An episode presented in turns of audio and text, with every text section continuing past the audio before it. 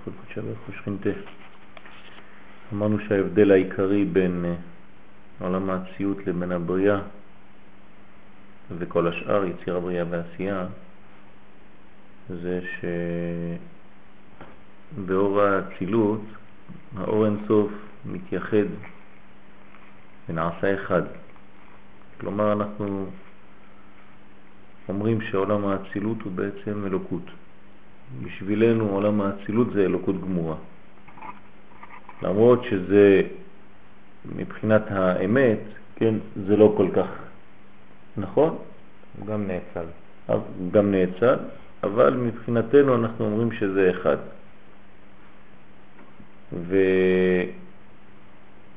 ולעומת זאת, בבריאה, יצירה ועשייה, אז יש בעצם גילוי אחר, מובדל, ובעצם האורות והכלים שם הם לא, הם לא דבר אחד. אז אמרנו שפעולה אלוקית ללא שותפים זה אצילות, ופעולת אה, עולמות בריאה, יצירה ועשייה זה פעולה שמחוצה לו יתברך כביכול. מה זאת אומרת באצילות אין כלים? באצילות האורות והכלים הם אה, דבר אחד, יהיו וחיוי וגרמוי אה, חד בהוד. כן. קשה מאוד להבדיל בין אור לכלי. כמובן שיש כלים, אבל אנחנו לא מפרידים שם. ולכן כל מה שיוצא מעולם האצילות אנחנו אומרים שזה כביכול יש מי יש. מה שאין כן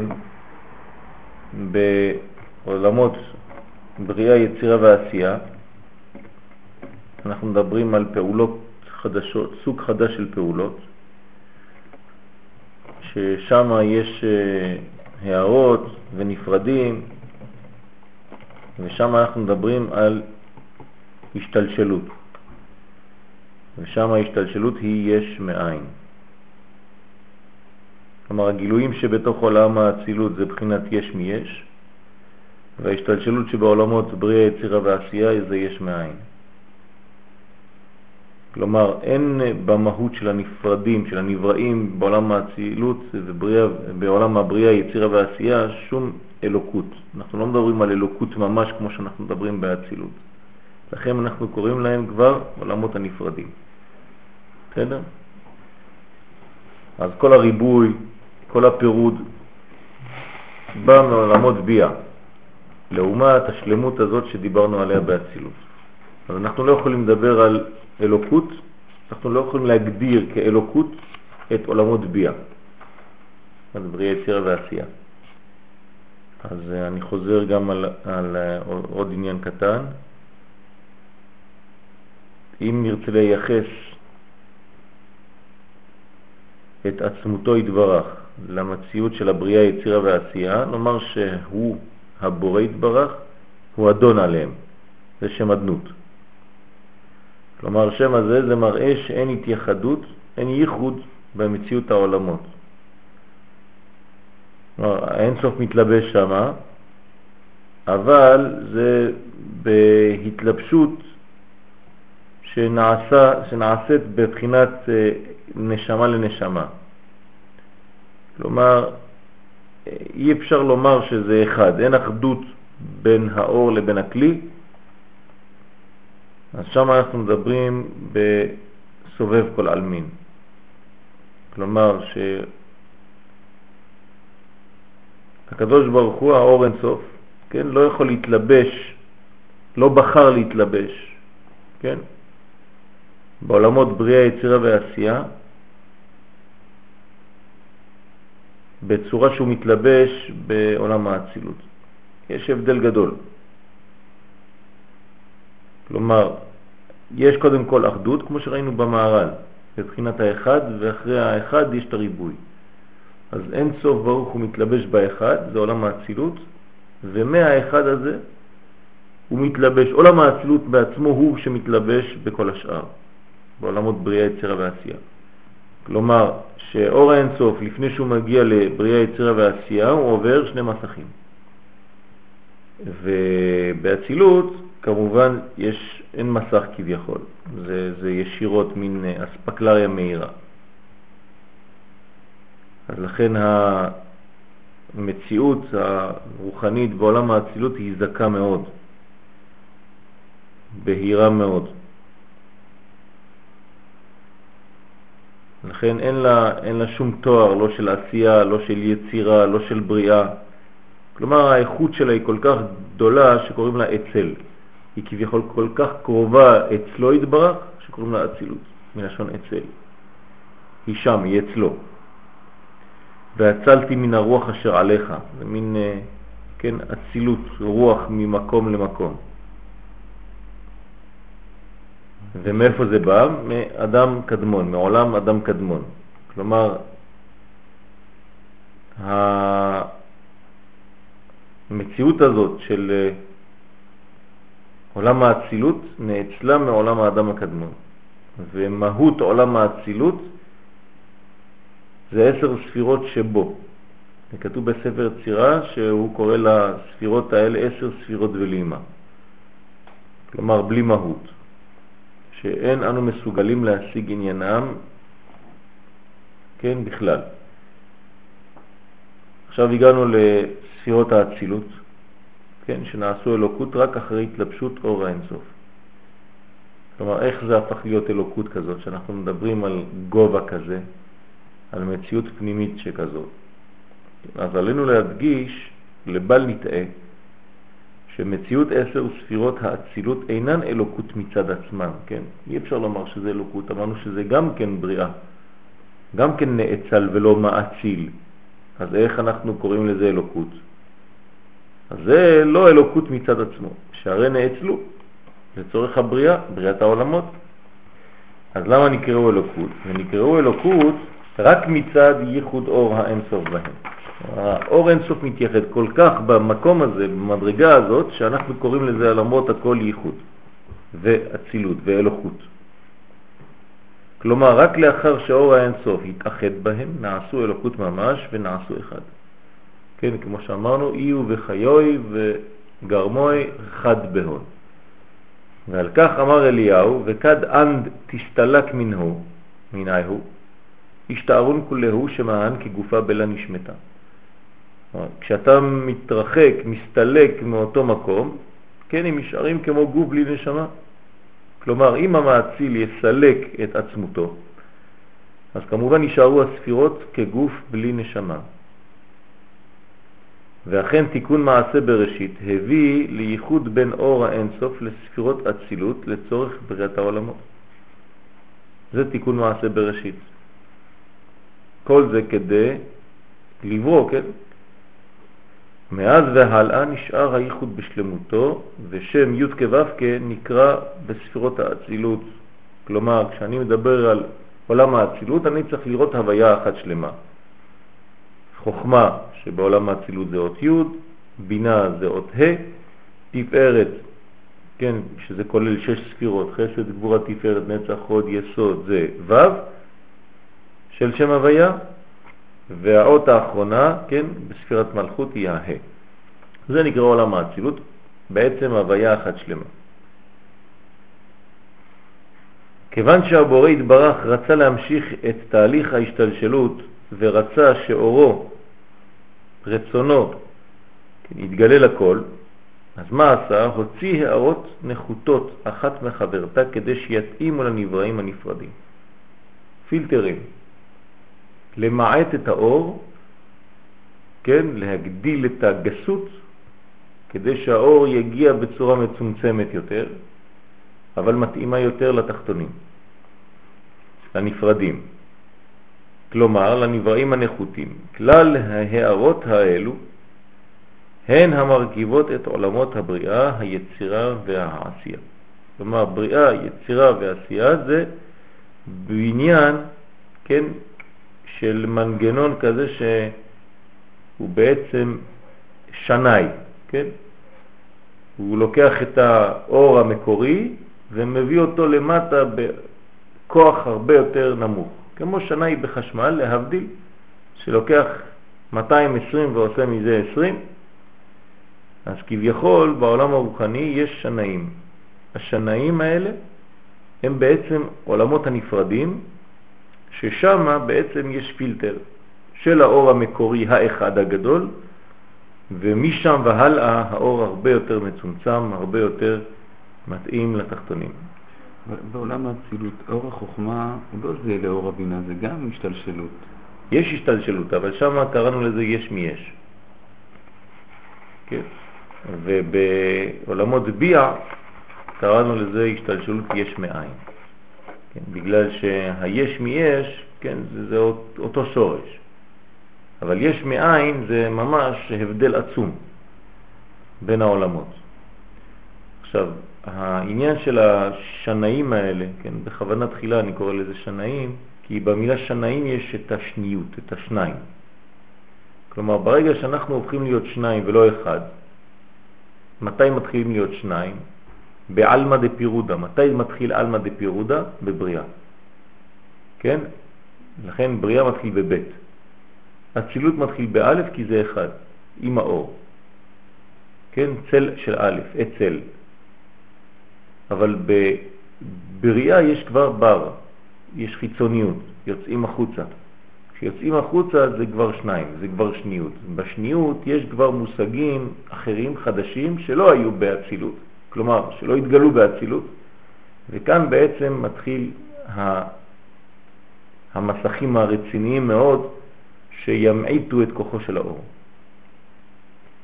אחר שנאצל עולם האצילות, ירדו עשרה ניצוצות מעולם האצילות ומהם נבנו עשר ספירות שלמות שהם עולם הבריאה. אז אנחנו רואים עכשיו שעולם הבריאה הוא בעצם עשרה ניצוצות שירדו מעולם האצילות. עולם זה נקרא עולם הכיסא. כן, מה זה עולם הכיסא? שהוא כביכול כיסא לאצילות, אבל יש גם את המושג כיסוי. כן, במילה כיסא יש כיסוי גם, וגם כן אפשרות גילוי. כלומר זה הולך ביחד, אמרנו שכל אפשרות גילוי באה דווקא מכיסוי. כן, כשאין כיסוי אז, אז אין גילוי. הכיסוי מאפשר גילוי. אז מי נקרא עולם הכיסא? עולם הבריאה. לעיל אמרנו שבאור האינסוף אין הבדלים, לפי שהוא אחדות מוחלטת. כלומר, שם בעולם האצילות אנחנו לא מבחינים שום דבר.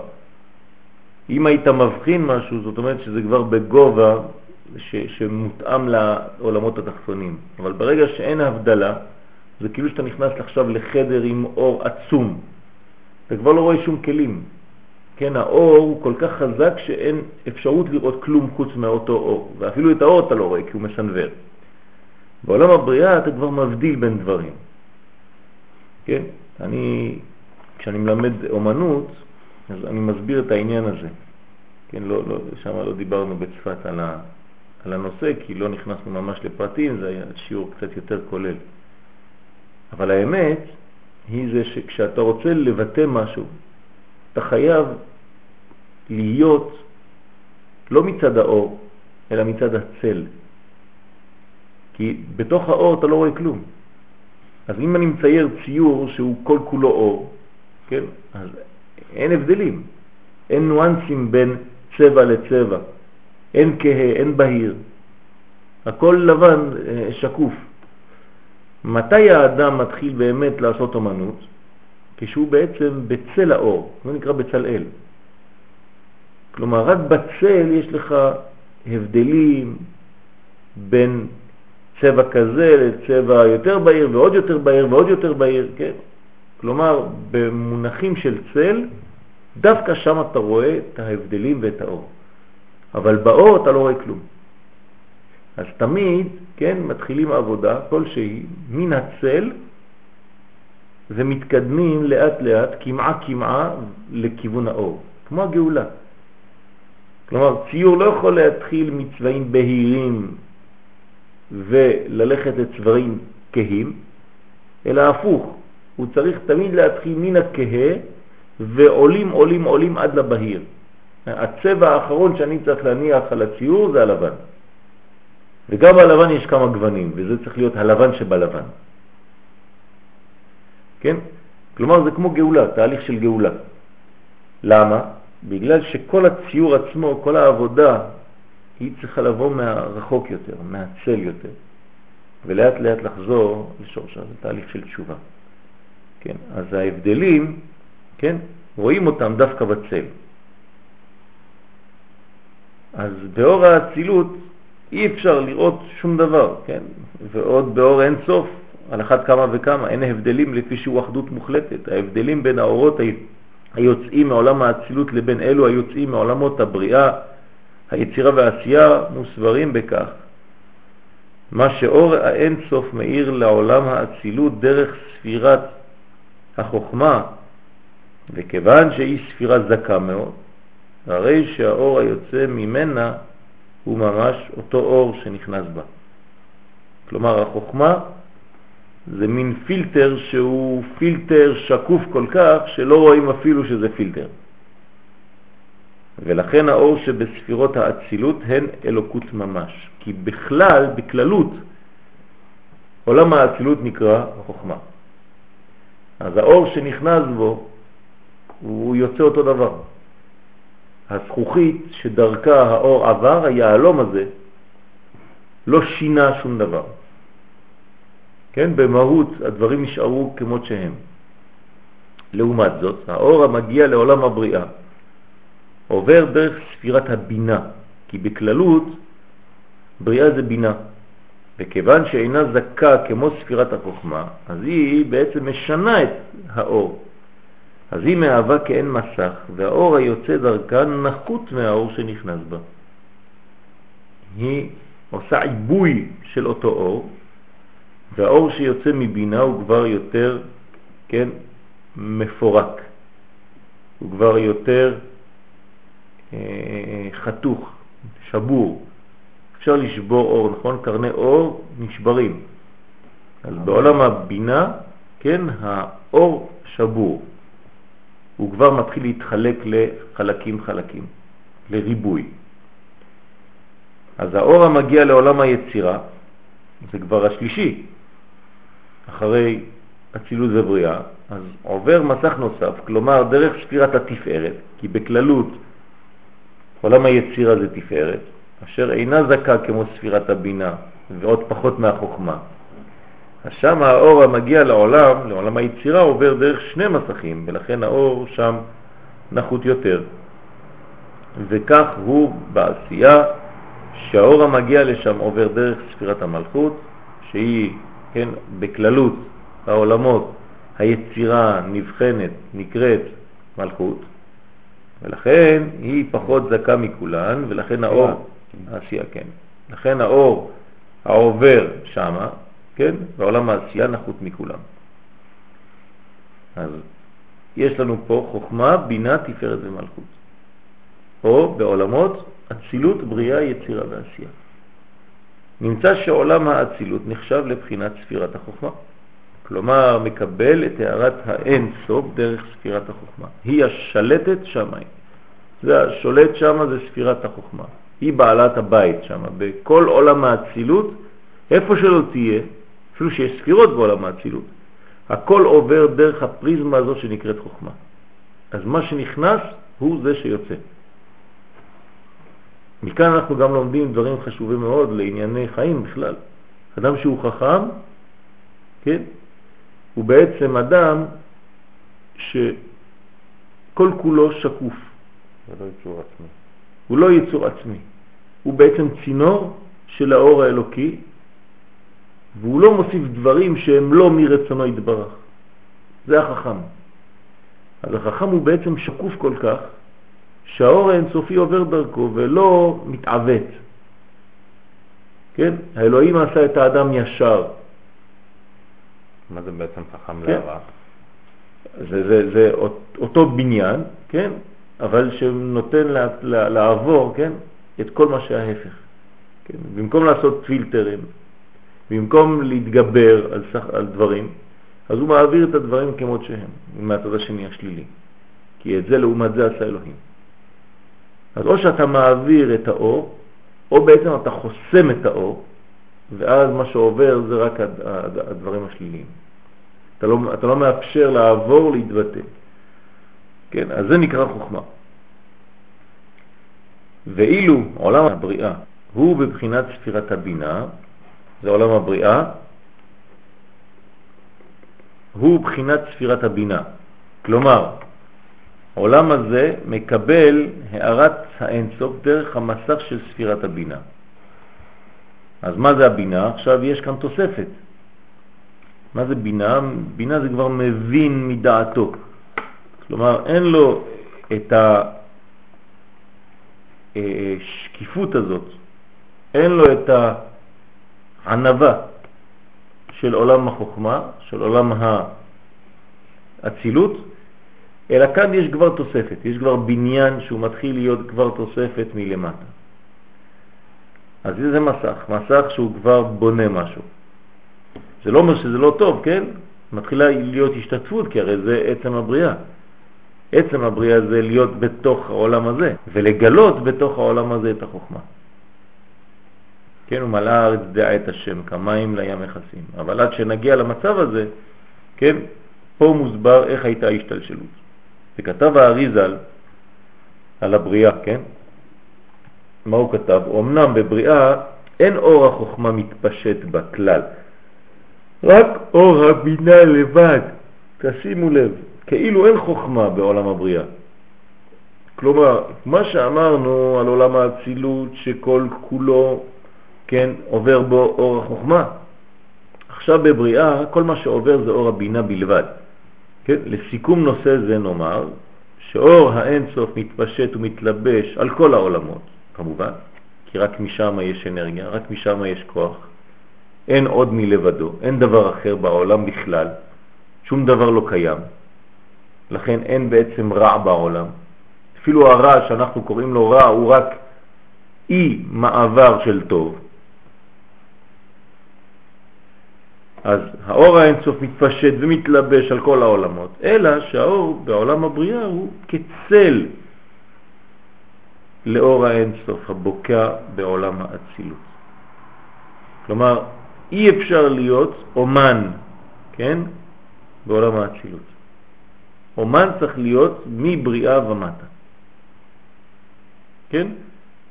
כצל לאור, כן? בצל אל.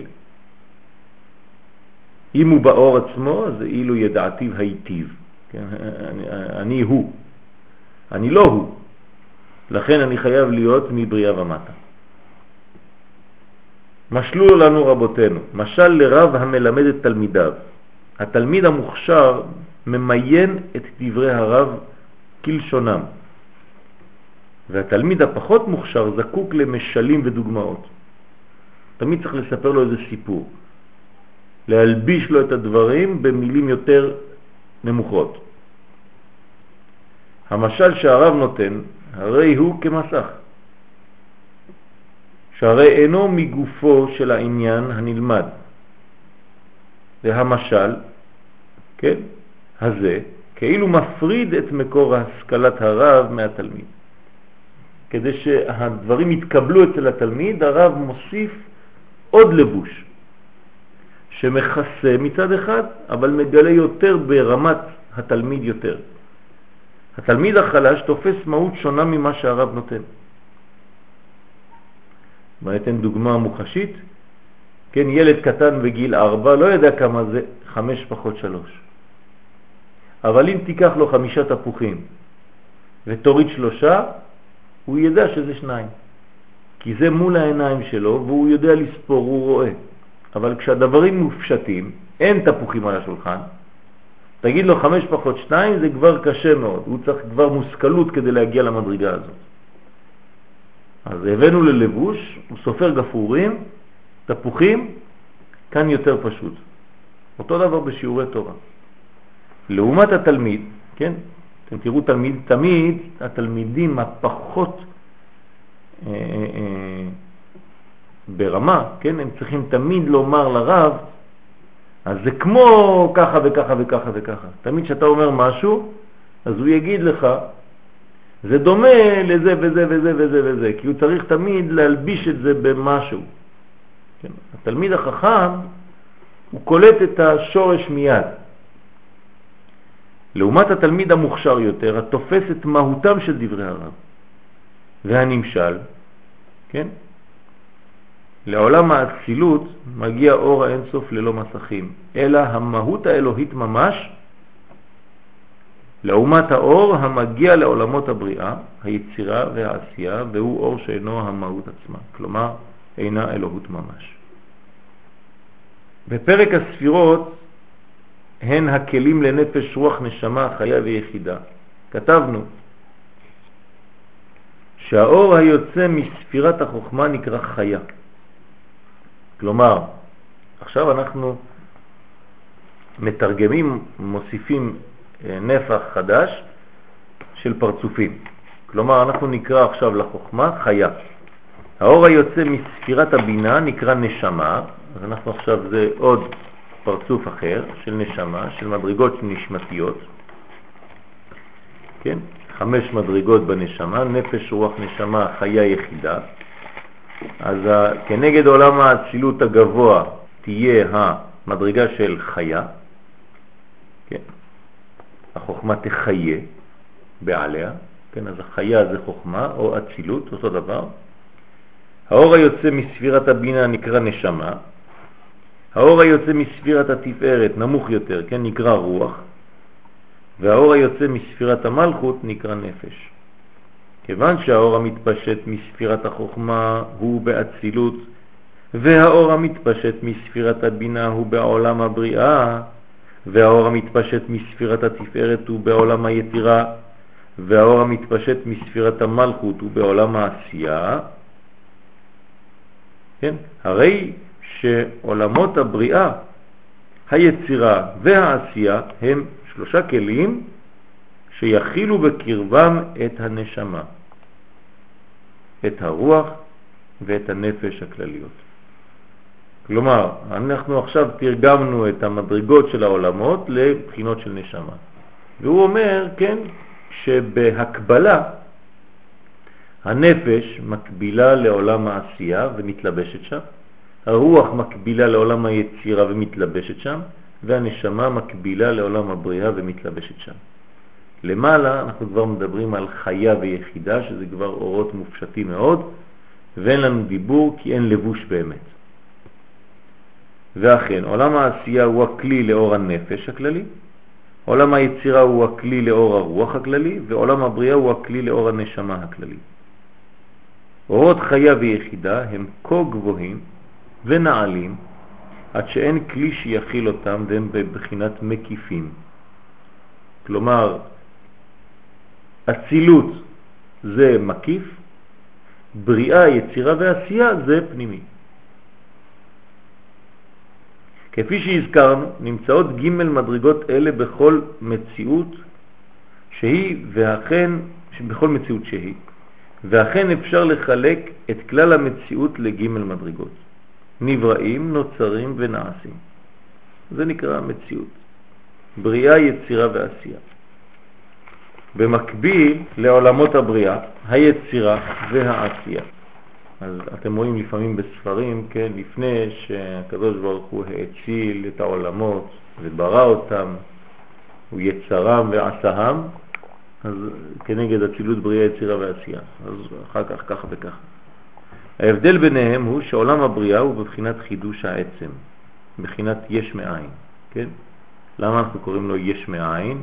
אני רק חוזר על מה שאמרנו בשיעורים הקודמים. כי בעצם לעומתו עולם האצילות נקרא יש מיש. יש מיש.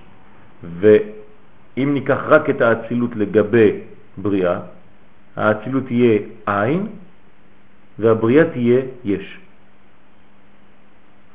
כלומר, בגלל שאין מהות, אין מושג באצילות, אנחנו קראנו לזה עשר ספירות בלימה, אז עולם הבריאה הוא עיקרי יש שיוצא מהעין הזה.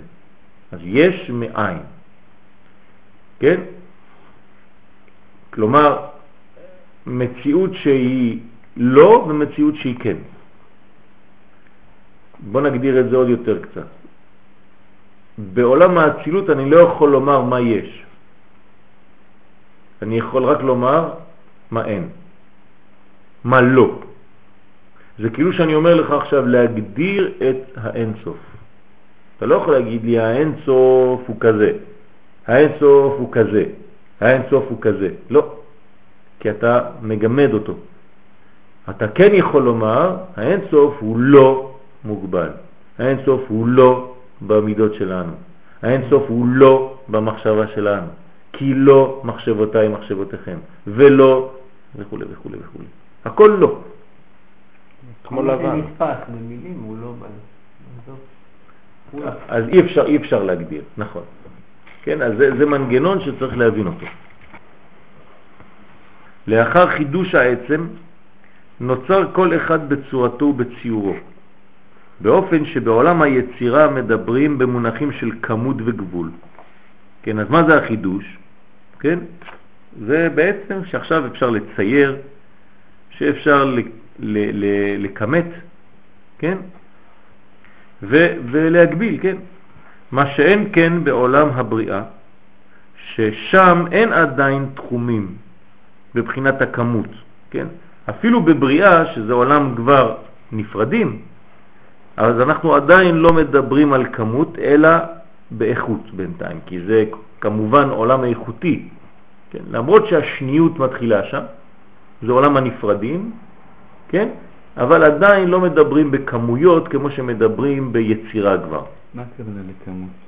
כמות, לא כמות, כלומר אי אפשר לומר אה, יותר או פחות, מבחינה, מבחינה של ריבוי, אה, אלא אפשר לומר בזקות, כן, באיכות של דברים, בזקות יותר או פחות. כלומר, אנחנו נגיד שעולם הבריאה הוא באיכות יותר נמוכה מעולם האצילות. אבל עדיין רק אורות? כן, אבל הוא עדיין, לא, יש כלים, אבל אנחנו לא יכולים לומר כמות, לא יכולים להגדיר אותם בכמויות, אלא באיכויות. מה שאין כן ביצירה, ביצירה אנחנו כבר נתחיל לדבר על כמות של דברים. כלומר, אנחנו נוכל לתת יותר ויותר פרטים, ציור, כן? כלומר, ה, ה, למרות שבעולם הבריאה אמרנו שמבריאה ומטה אנחנו כבר ב, במונחים של, של, של הצל ולא של האור, אבל הצל ממש מתחיל רק ביצירה ולא בבריאה עצמה. כמו שאומרים ככה, מינה, כן, דינים מתערים מינה. כלומר, הדינים מתעוררים ממנה, אבל לא בה. ממנה והלאה.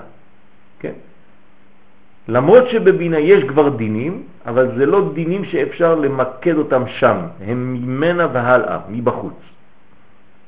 בסדר? מה רצית לומר? לא, סתם חשבתי שבבריאה, שאור וחוסר, זה מתחיל משום דבר שהוא... אז זה איכות. זהו, זה רק מתחיל רק איכות, נכון. הפרדה, ואין עוד... אה, נכון, יפה מאוד. בעולם היצירה מדברים כבר במונחים של כמות וגבול. מה שאין כן בעולם הבריאה, ששם אין עדיין תחומים מבחינת הכמות, אלא מבחינת האיכות. עכשיו כמובן בעולם התחתון שבכולם, בעולם העשייה נגמרה החומריות של הנעשים, כלומר הונחו השורשים לחומריות הנעשית, הן, הנעשים הן בעצם והן בציור. כן, דבר שלא היה בעולם היצירה, שעדיין לא יצא למצב של חומר. במילים פשוטות, כן, אז מה חסר גם ביצירה? למרות שאמרנו שיש גם איכות וגם כמות, אין ביצירה עדיין חומר. אז תשימו לב, באצילות אנחנו לא מדברים על כלום. בבריאה אנחנו מדברים על איכות. ביצירה אנחנו מדברים על איכות וכמות, אבל בלי חומר, ובעשייה אנחנו מדברים על הכל, על איכות, על כמות ועל חומר. המציאות שבעולם הבריאה זכה יותר מזו שבעולם היצירה, כמובן. והמציאות שבעולם היצירה זכה יותר מזו שבעולם העשייה. כלומר, אם אני מדבר עכשיו על אומנות, כן, פשוטה, כן, אני חייב לומר שהאומן, למרות שהוא מקבל את כוחותיו מעולם הבריאה, אבל שם הוא יקבל מחשבה של איכות, וזה יעבור דרך עולם היצירה שהוא יוכל לתת כבר כמויות, כן, כאן יותר, כאן פחות. בעולם היצירה הוא כבר ייקח חומר ויתחיל לעשות עבודה. ולכן, כן, הוא צריך להיות חכם לב. כן? חכם לב. לעשות. יש באמת מקבילות, זה, פתאום זה, יש באמת, אה, אם, כאילו נסתכל על סיפור הבריאה, על ה- על בראשית, אז יש באמת את אותו סדר? כן. אנחנו מדברים רק על זה. רק על הסדר הזה. אז- רגע, אז איך אני אני מתבלבל, כאילו עכשיו הקטע האחרון, אז האור, אור מול חושך זה כאילו, אה, זה איכות, כן. אחר כך שמיים וארץ זה, זה יצירה, ואז ה- היצורים, למה? לא, לא, לא. גם שמיים בארץ זה איכות. אז איפה מתחיל, כאילו, איפה, איפה המעבר מ... מ- כאילו, איפה מתחיל עולם היצירה? ערב ויהי בוקר יום אחד. זה כבר כמות. יום שני, יום שלישי, יום רביעי. כלומר, במילה הראשונה, בראשית ברא, כן, בראשית זה חוכמה, ראשית חוכמה יראת השם, בראשית. במילה, במילה הראשונה, בפסוק הראשון בבראשית יש לך הכל. בראשית חוכמה, ברא בריאה, זה כבר מחוץ, אלוהים, כן? זה השם שהוא מחוץ לאצילות כביכול, הגילוי כבר. את מה? את השמיים זה תפארת, ואת הארץ זה מלכות. Mm. כן? אז חוכמה, בינה, תפארת ומלכות. בראשית ברא אלוהים את השמיים ואת הארץ. כן? כמובן יש שבע תיבות כנגד כל הבריאה כולה. כן? בראשית ברא אלוהים את השמיים ואת הארץ. אז זה כבר כל העולם שלנו בעצם, הכל כבר גנוז שם. כן? אבל מאיפה זה מתחיל הכל? מבית. בית שזה השניות לראשית, ביחס לראשית, בראשית. ראשית זה חוכמה, שם אי אפשר לדבר על שניות, יש רק אחדות, זה אצילות. אבל בית של ראשית, מהראשית הזאת אני יוצא, אני מוציא בית, אז אני כבר בבריאה, ברא. בסדר? אני כבר החוץ, בחוץ. וכשאדם בחוץ, כשהכוח הוא בחוץ, זה גילוי הפנים כלפי חוץ. זה, זה בעצם הגילוי האלוקי, כן, הראשון, שהוא מאמן את הבריאה. הוא מוציא מהפנים אל החוץ. כלומר, זה מגלה מה יש בפנימיותו. כן, שהוא מגלה את הכל החוצה. הרמח"ל מגדיר את עולמות הבריאה, היצירה והעשייה כלהלן. מה הוא אומר הרמח"ל? הצילות היא כלל כוחות הבורא יתברך מרצונו המוגבל והן הספירות בכל פרטיהן והן, והן אלוקות גמורה והוא כוחות ההנהגה ואין באצילות יותר מזה. כלומר, מה אומר כאן הרמח"ל זצ"ל בקשר לאצילות? שזה כלל, קודם כל, כלל. כן? האצילות זה כלל. ברגע שאתה מדבר על כלל, אתה מדבר על נשמה.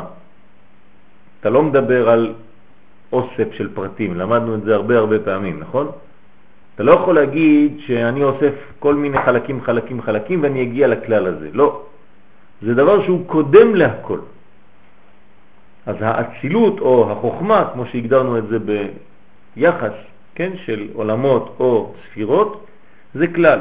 זה כלל של מה? כלל הכוחות שהבורא יתברך מרצונו המוגבל. כלומר, הקדוש ברוך הוא כבר, האין סוף ברוך הוא כבר רצה להגביל את הכוחות שלו כדי לברוא, צמצום, כן? אז כלל הכוחות האלה של הצמצום הזה, של ההגבלה הזאת, הם באצילות. ואז מה יש שם באצילות? אם זה כבר בערכים, כן, מוגבל ביחס לאור אינסוף, אז יש כבר שם את הספירות וכל פרטיהן, אלא ששם זה אלוקות גמורה. אי אפשר לומר שבגלל שיש ספירות בעולם האצילות, אז אתה תגיד שזה כבר נאצל כמו שאר הנאצלים. כאן הוא אומר לך לא, תיזהר. מבחינתנו, או ליתר דיוק ביחס לעולמות הבאים, בריאה, יצירה ועשייה, עולם האצילות ייחשב כאלוקות גמורה. והוא כוחות ההנהגה, כלומר הקדוש ברוך הוא מנהיג עולמו משם, ואין באצילות יותר מזה. כלומר, אל תוסיף, כש, כשאתה תוסיף עכשיו אתה תגרע. אז אל תדבר יותר מדי על אצילות, כי שם אתה כבר לא יכול להפריד, אתה יכול, לא יכול לפרט. כשאתה מפרט אתה נכנס לפרטים, ופרטים זה, זה רק חלקים כן, של כלל. אני אומר את זה בצורה אחרת, האם הפרטים קיימים ביקום? האם יש פרט ביקום? אין, אין שום פרט. לא, אין פרט. זה רק גילוי של הכלל, אין דבר כזה פרטים. למשל, אני לא יכול להגיד קרן. אם אני אומר קרן, למה אני מתכוון? חלק מהאור. מה? בחלק מהאור. לא, דיברתי עכשיו על אה, קרן של פרה. בלבלתי בכוונה. כלומר, אני לא יכול להגיד מילה אם אני לא מקשר אותה לכלל. אתה מבין? יש כבר. לא, לא, זה לא נקרא. אנחנו מגדירים את זה במונחים שלנו, כי אנחנו רוצים לגעת במשהו, אבל אם אני לא יודע מאיזה מקום זה בא, אני לא יכול לדבר על שום דבר. האמת, אין מציאות, בוא נחזור לקרן של שמש, אבל אני צריך להגיד שמש. כן? כי אם לא, אני יכול לדבר על קרן, אה, כן, ב... קרן לייזר. כן, קרן לייזר, או קרן של כדורגל. אני חייב להגדיר את הכלל מאיפה זה בא. אז עכשיו, כשאני אומר קרן שמש, קרן שמש לא קיימת בעצם. זה לא קיים, זה לא מציאות בפני עצמה, אין דבר כזה. אלא זה שמש. שמש בהתגלותה. כלומר, אין דבר כזה פרט, יש רק כללים. אה, אתה מדבר על פרטים, הנה עובדה, אנחנו מדברים על פרטים, האמת שזה לא קיים. באמת זה לא קיים. אין דבר כזה פרטיות, אין דבר כזה פרטים, הכל הוא כלל אחד גדול. ו- ולכן אתה לא יכול להגיד פה, הנה ראיתי שין. זאת אומרת, לא, זה לא שין, זה שין של השני שבתוך המילה הזאת שבתוך ספר. אז זה סתם התפרטות, כן, של אותו כלל. לכן פרט זה בעצם התפרטות מגדול, מכלל. ותמיד לא לשכוח את הדבר הזה. מי שמתבלבל בחייו, בדרך כלל זה בגלל שהוא מתעסק בפרט כפרט, והוא שוכח לקשר אותו אל הכלל הגדול. אז הוא רואה איזה דבר אחד עכשיו שמעצבן אותו נורא, כן? והוא מוציא את זה מהקונטקסט של המילים, של כל ה... הכלל האמיתי, הגדול, ואז שם זה הופך להיות אצלו כמו איזה קטן אחד גדול. האמת שזה לא כל כך ככה, זה בכלל לא ככה. צריך להיזהר מאוד, תמיד תמיד תמיד להתייחס לכלל לפני שאנחנו בכלל נכנסים להתפרטות של אותו כלל בגילויות, בפרטים. כן? שהאמת הפרטים האלה הם בעצם רק הכלל בהתפרטותו. זה נקרא פרטים. כן? זה הכלל בהתפרטות. אז בעולמות הבריאה, היצירה והעשייה, יש שני חלקים. א', השלוחים הפועלים למלא ציווי הבורא יתברך, וב', ההערות המשגיחות על אותם שלוחים. כלומר, אני שולח מלאך, אבל אני שולח אור גם כן להשגיח עליו. ההערות האלה משגיחות ומנהיגות את השלוחים. כן, אתה שולח שליח, אבל אתה שולח איתו עוד שליח, כדי לבדוק אם השליח עושה את עבודתו נאמנה. אז אתה צריך לשלוח שליח או להקפיד לשלוח איזה הערה שתשמור על אותו שליח שיעשה בדיוק מה שצריך.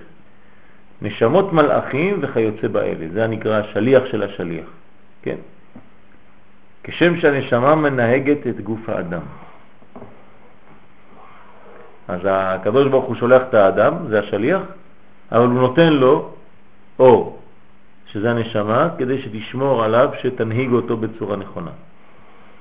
השראת הכוחות הרוחניים, כלומר הנשמה, הרוח, הנפש, בעולמות הבריאה, היצירה והעשייה, תלויה במקביליהם של ההשראה הזאת, מקבלים. המ- מקבליהם של ההשראה הזאת. כלומר, הכלי הוא חשוב מאוד. איך הוא יקבל את כל כוח ההשראה, המכוון. ואכן ההשראה באה על עולם העשייה, כן, נחותה מזו שבאה על עולם היצירה. כי, כי זה רחוק, רחוק, מתרחק, מתרחק, מתמעט, או מתגשם יותר, או מתעבה יותר, לא חשוב מה המינוח, אז אתה מתרחק מהאור, לפי שהמקבלים בעולם העשייה נחותים או רחוקים מהמקבלים בעולם היצירה, כן, יש להם פילטרים יותר ויותר מרובים, וכן בשאר העולמות. בואו נראה את הציטוט של אה, מאמר העיקרים של הרמח"ל, שבו הוא מסביר את אה, נושא הכוחות הרוחניים. האדם, האדון יתברך שמו, כן, האדון יתברך שמו, כמו שביכולתו הבלתי בעל תכלית, כלומר הבלתי גבולי, יש לו כוח בלתי גבולי, כן, מלשון תכלה, קץ. אז האדון יתברך שמו, כמו שביכולתו האינסופית, הבלתי גבולית, ברא הנמצאים הגופניים שרואים עינינו, כן רצה וברא נמצאים אחרים מעולים מכל אלה, בלתי מורגשים, בלתי מוחשים מן החושים שלנו. כלומר, אין לו הגבלה לקדוש ברוך הוא, זה לא, לא בגלל שהוא בורא משהו שאתה חייב לראות אותו. יש לו בריאות רוחניות כל כך שאתה לא רואה אותם, אבל זה נקרא בריאה, זה כבר מחוץ, מחוצה לו. כמו שנתן לנמצאים הגופניים האלה, הגופיים האלה, הגופניים האלה, גבולים, מיוחדים וחוקים, כך נתן חוקים אחרים לנמצאים המעולים האלה, כפי מה שגזרה חוכמתו. וצריך שתדע שכמו שבגופנים יש מינים שונים, כלומר כל אחד יש לו פרצוף שונה מחברו, וכפי התחלף המין, כן התחלפו החוקים המיוחדים לו. אותו דבר ברוחניים ימצאו מינים שונים, כולם מן הסוג הרוחני. ובהתחלף המין יתחלפו החוקים אשר להם. כלומר, מה שאתה רואה בעולם שלנו, יש בדיוק את המקבילה בעולמות הרוחניים, ושם יש הבדל גדול מאוד בין כן, כוחות כאלה רוחניים לכוחות אחרים. אמנם כלל גדול הוא בכל הסוג הרוחני, שאין עניינו ולא גבוליו מושג לנו באמת כמו שהוא. כלומר, אנחנו לא יכולים באמת להבין את הדברים. כלומר שאין לנו יכולת להשיג מהות הרוחניים. אבל ידענו מציאותם, זה קצת עניינם מענייניהם, עניינים מענייניהם, כפי מה שמסרו לנו הנביאים וחכמים זיכרונם לברכה. למשל רבי יהודה פתיה, עליו השלום, מסביר לנו מה, מה קורה כשאנחנו עושים מצווה. אז מאיפה הוא יודע? אז הוא אומר שם ממש בספר שלו כאילו שם נמצא באותו, זה קולנוע. אומר לך, כשאתה עושה מצווה, עולה ניצוץ, אתה מברך עכשיו על ה... כן? על התפוח, עולה ניצוץ, ומעל לגוף האדם נמצאת קליפה. והקליפה הזאת יש לה דמות, כן? והניצוץ הרוחני שהעלית מן התפוח על ידי ברכתך, נכנס, חוצה את הקליפה הזאת, ובתוך הקליפה הזאת מוצא את החלק, הניצוץ האלוקי שדומה לניצוץ שעכשיו העלית מן התפוח, ושהוא מושך אותו משם כמו מגנט, ושניהם ביחד מסתובבים, הוא אומר שהם מסתובבים ויוצאים שניהם, ועולים למדרגה יותר רוחנית. אז איפה הוא ראה את זה? הוא אומר לי, יראו לי את זה בחלום. כן, אז זה דברים רוחניים, כן? יראו לו בחלום בצורה כזאת, אבל אולי אתה תחלום על אותו עניין בצורה אחרת, כן? אז אנחנו לא יכולים להגדיר את הדברים כי הם בלתי מובנים, בלתי מושגים, לכן זה בעצם יש הרבה הרבה עניינים שהם בגדר של רוח הקודש כבר בעניינים האלה. ו, וחוץ מזה, כן, אפילו אם זה נבואה ממש, כן, אז אין שני נביאים מתנבאים בסגנון אחד. זה בעיה. כלומר, כל אחד יכול לחלום על אותו עניין בצורה אחרת לחלוטין. ואותו נושא. למה? כי הדמיון שלו הוא שונה מחברו. וכוח הנבואה, כוח האלוקי, עובר דרך הדמיון של האדם. אז הדמיון של האדם יכול להראות לו כל מיני פנים לכאן ולכאן. אז איך תדע אם הנבואה היא נבואת אמת או שקר?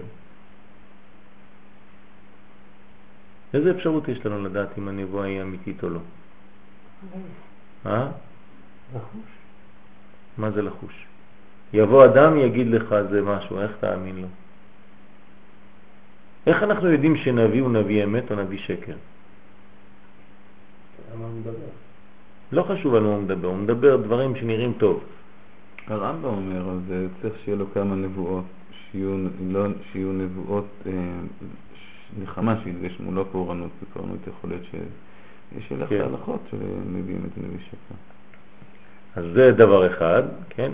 ועוד מוסיף הרמב"ם דבר עוד יותר חשוב מזה, זה חשוב מאוד, אבל עוד יותר חשוב מזה, שצריך שיהיה כמה נביאים שמתנבאים באותו זמן על אותו עניין. וכשיהיה רוב העם, למשל בקריאת ים סוף, שכולם ראו, אז זה נבואה פשוטה שהיא אמיתית. כולם ראו אותו דבר, וכל העם רואים את הקולות.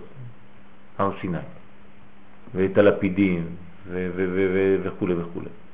ברגע שיש רוב העם, אז אתה יודע שזה אמת. ובתוך כל הנבואה הזאת הם שומעים, כן, שהקדוש ברוך הוא מנבא את משה, אז אתה בטוח שזה נביא אמת.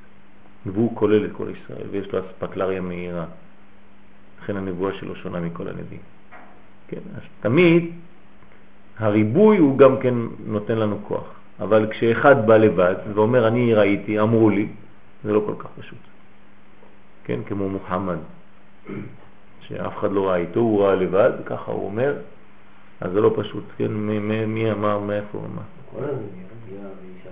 כן, לא, לא בגלל ש... לא, הם, הם, אתה, הם מדברים עליהם לבד, אבל יש מלא איתם, מלא איתם, מלא נבואות באותו זמן. בעצם 150 נביאים. כן, כן, זה הרבה הרבה הרבה. ולפעמים קורה שגם הקדוש ברוך הוא מנ- מנבא גוי, כן? קורה. למשל, לא רק בלעם, עוד נביא גוי. אתם מכירים נביא גוי? כורש, חלום חלום. עובדיה. עובדיה לא יהודי, 30 יהודים. כן. אבל הוא מנבא אותו, מנבא אותו. ו- ו- ומה הוא מנבא אותו? למה? אז יש מחלוקת בגמרא איך מנבאים שם את העובדיה הזה. בגלל שהוא מדבר על, על אה, סוף גלות של עצמו בעצם, של אדום. כן, ו- ו- ועלו מושיעים בהר ציון לשפוט את הר עשיו, כן? אז הוא מדבר על סוף אדום. אז הקדוש ברוך הוא מנבא דרכו, תמיד. כמו אצל בלעם, שהקדוש ברוך הוא מנבא דרכו כדי לומר שכן, מה טוב הוא עליך יעקב, כן, משכנותיך ישראל וכו', תהיה אחריתי כמוהו וכו' וכו'. תמיד כשיש כן, סוף לאיזה מין מנגנון גלותי, כן, אז הקדוש ברוך הוא מנבא דווקא גוי כדי שזה יבוא ממנו. אז בואו נמשיך לדברי הרמח"ל. והנה מיני הסוג הזה של הרוחניים שלושה. האחד נקרא כוחות נבדלים, והשני מלאכים, והשלישי נשמות. תשימו לב, יש, כל זה נקרא רוחניות. הכוחות הנבדלים הם נמצאים, כן, הם מציאות רוחניים משוללים מגופות. זה נקרא נבדל. כן, אמרנו נבדל זה קדוש. זקים ומעולים מאוד, והם היותר קרובים אל שכינתו יתברך, ועליהם הוא שורה תמיד. ויקראים בשמות כפי מדרגתם גלגלי הכיסא או אופנים וכיוצא. כלומר, זה לא מלאכים רגילים. המלאכים, זה שלב ב', הם נמצאים רוחניים שנבראו לעשות שליחותו של הבורא יתברך בכל מה שיחפוץ. והם ממונים כל אחד על עניין מה שמסר לו הרצון העליון, ויש להם בהם מדרגות שונות זו למטה מזו. אפילו שהם באותו סוג, עדיין יש ביניהם שינויים. בכל מדרגה מהם יש להם חוקים וגבולים כפי מה שנאות להם על פי החוכמה העליונה. זה השלב השני. השלב השלישי, נשמות, הם נמצאים רוחניים מעוטדים, כן, עתידים לבוא בגופות ולהתחבר בהם, ולהיקשר בהם קשר גדול. כלומר, זה דבר שהוא כבר קיים, כבר נמצא, כבר נברא, ומחכה לגוף גשמי כאן בעולם הזה כדי לרדת ולהתגלות בו. כלומר, זה לא שכשהאבא והאימא מתייחדים, אז עוד פעם נולד תינוק, אז מוציאים לו עוד נשמה חדשה שהיא נבראת עכשיו. לא, הנשמה כבר נמצאת. כן, היא בעולמות הרוחניים. ולהם חוקים פרטיים כפי עניינם וכפי המצבים שלהם. פירוש, כי הנה מצבים שונים נמצאים לנשמות, שהרי יש להם מציאות חוץ לגוף ומציאות בתוך הגוף. תלוי באיזה זמנים. גם כשהוא חי, כשהוא הולך לישון, אז הנשמה היא מחוץ לגוף. וכשהוא ער הנשמה חוזרת לגוף, אז יש לה פעילות שונה, כל היום היא משתנה. והמציאות חוץ לגוף הוא משני מינים. כלומר, גם כשהנשמה יוצאת מהגוף, יש לה שני מיני סוגים של דברים. האחד, מציאותן טרם היותן בגוף, והשני, מציאותן חוץ לגוף כאשר כבר היו בו. כלומר, לפני שנכנסו לגוף ואחרי שנכנסו לגוף ויצאו. כלומר, לאחר פטירת האדם, או, או כשהוא ישן, כן, וכפי כל המצבים האלה, כן נגבלים בגבולים ונעשים עלולים למקרים שונים ומתחלפים, כן? אין ספור אפשרויות של גלגולים, של, של uh, עיבורים וכל המילים הנרדפות של כל מה שקורה בעולם הנשמות. הנשמות האלה... לפי מה שיעוד למצב שהן בו, כן. משורש גבוה יותר ממלאכים? כן, כן. הנשמות זה הדבר הכי גבוה שיכול להיות. כן, הרבה יותר. כן, נשמות ישראל הם ברמה הרבה יותר, עם פנימיות העולמות הרבה יותר מהמלאכים עצמם. המלאכים כולם, הנה הם משרתיו יתברך עושה את דברו. כן, כתוב עושה דברו. כן, לשמוע בכל דברו. וכל דברי העולם נעשים על ידיהם, בין לטוב בין לרע. כלומר, כל העולם מתנהג, הקדוש ברוך הוא שולח מלאכים, מלאכים, מלאכים, כמו איברים, איברים, ידיים של הבורא. כן, מלאך, אני מזכיר לכם, זה בגמטריה 91, זה שילוב של הוויה ואדנות. כן, כלומר, הוא האומן האמיתי, הוא לא משקר.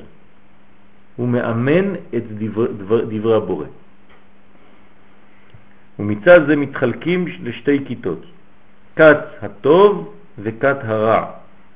פירוש, הממונים לטובות, בין הטובות הגופניות, בין הטובות הנפשיות, והממונים לרעות, חז ושלום, הגופניות והנפשיות, אותו דבר, מחלות וכו'. לא עלינו ולא עליכם. והממונים עליהם נקראים מלאכי חבלה ומזיקים. אין לך דבר בעולם התחתון, בין עצם, בין מקרה, שלא יימצא כנגדו עניין מה למעלה בכוחות הנבדלים. כלומר, יש עולם ומלואו שם למעלה. אנחנו עושים הכל בלוק אחד, ואנחנו חושבים שיש את העולם הזה עם כל הריבוי שבו, ובעולמות העליונים יש איזה בלוק אחד רוחני גדול, זה מין ארמון רוחני שאתה נכנס והכל ברור שם. זה לא ככה בכלל. כלומר, כמו שאתה לא מבין ואתה עדיין לא הבנת כל מה שיש בעולם הזה, ומיליארדים של מינים של חיות וסוגים של דגים ולא יודע מה, ועשבים ופרחים, בעולמות העליונים יש מיליארדים של מיליארדים של סוגים של רוחניים. זה עולם ומלואו. וכשאתה, כן, שט בעולמות העליונים אתה רואה בדיוק מה שאתה רואה פה, רק באופן רוחני. אתה רואה מלאכים מסוג כזה, מלאכים מסוג כזה, אתה אומר, לא, זה מלאך של פרח רקפת. זה מיוחד, כן. זה מלאך של תרמוס. זה מלאך של, כן, איריס, פרח מיוחד. זה מלאך של שועל. זה מלאך של כל מה שאתה רואה פה, לא חשוב איזה בריאה שיש פה, כן? אין לך כל עשב ועשב שאין לו מלאך. אז כל עשב, כל דשא, אומר לך לא, זה אה, מלאך של דשא בגודל 5 סנטימטר. זה אותו מלאך בגודל 3 סנטימטר, אבל זה כבר סוג אחר. כן, הוא ירוק כהה, הוא ירוק בהיר, אותו דבר, יש הבדל בין שני מלאכים שם. זה פשוט בלי סוף. וכך אין לך דבר למטה שלא יהיו עליו ממונים מכת המלאכים. אין דבר, לא חיה, דבר, כלום. כי אם לא היה פה, לא היה נברא. אתה לא היית רואה אותו בכלל. שמנהיגים אותו ומחדשים בו עניינים ומקרים, כפי מה שיגזור האדון ברוך הוא. כן. אתמול הייתי בא, באוטו, לא זוכר איפה הייתי, ואכלתי תפוח באמצע נהיגה. הייתי במקום של, של אי כזאת, של עשבים, וזרקתי את התפוח כשגמרתי לאכול מהכביש ככה. שטק, נפל. חשבתי לעצמי, התפוח הזה עכשיו נפל רק במקום ששם היו כנראה איזה נמלים שלא קיבלו אוכל כבר לא יודע כמה זמן. נחיתה. גמרו אותו תוך חצי שעה שם, כולם, תודה רבה, הקדוש ברוך הוא, לא יודע מאיפה, זה בא אחד עבר עם האוטו. בול זה יורד, איפה שצריך לרדת. כן. יש, אי אפשר להבין, זה כל כך מדויק שזה מבהיל. ומה שפועלים העליונים בגשמיים, כן, נקראהו השפעה, והתוצאה היא שפע עם גשמי, עם רוחני. כלומר, פה הרמח"ל הכניס אותנו קצת להגדרות יותר מדויקות של הדברים. אנחנו נעבור לשלב החלק השני. כן, נכנס כבר יותר עכשיו לפרטים. הספירות. פרק א', הגדרת מושג הספירות. רצון הבורא התגלה עם בריאת העולמות. כפי שהזכרנו לאל, כן, אנו יכולים להבחין בין מה שהבורא התברך יכול לעשות לבין מה שעשה בפועל. כן? זה לא בגלל שהוא לא עושה משהו שהוא לא יכול לעשות אותו, כן? הוא יכול הכל, הוא הכל יכול, אבל הוא עושה דברים שצריכים לעשות. הבחינה הראשונה היא הרצון האלוהי, הלא מוגבל, האינסופי. תשימו לב, כשאנחנו מדברים על דברים עליונים, תמיד מגדירים אותם בלא. אף פעם לא, לא מגדירים אותם בכן. זה החוכמה. כן? זה גם חוכמה אצל האדם. דיברנו כמה פעמים בחוכמה, מה זה חוכמה? זה לדעת מה לא, ולא מה כן.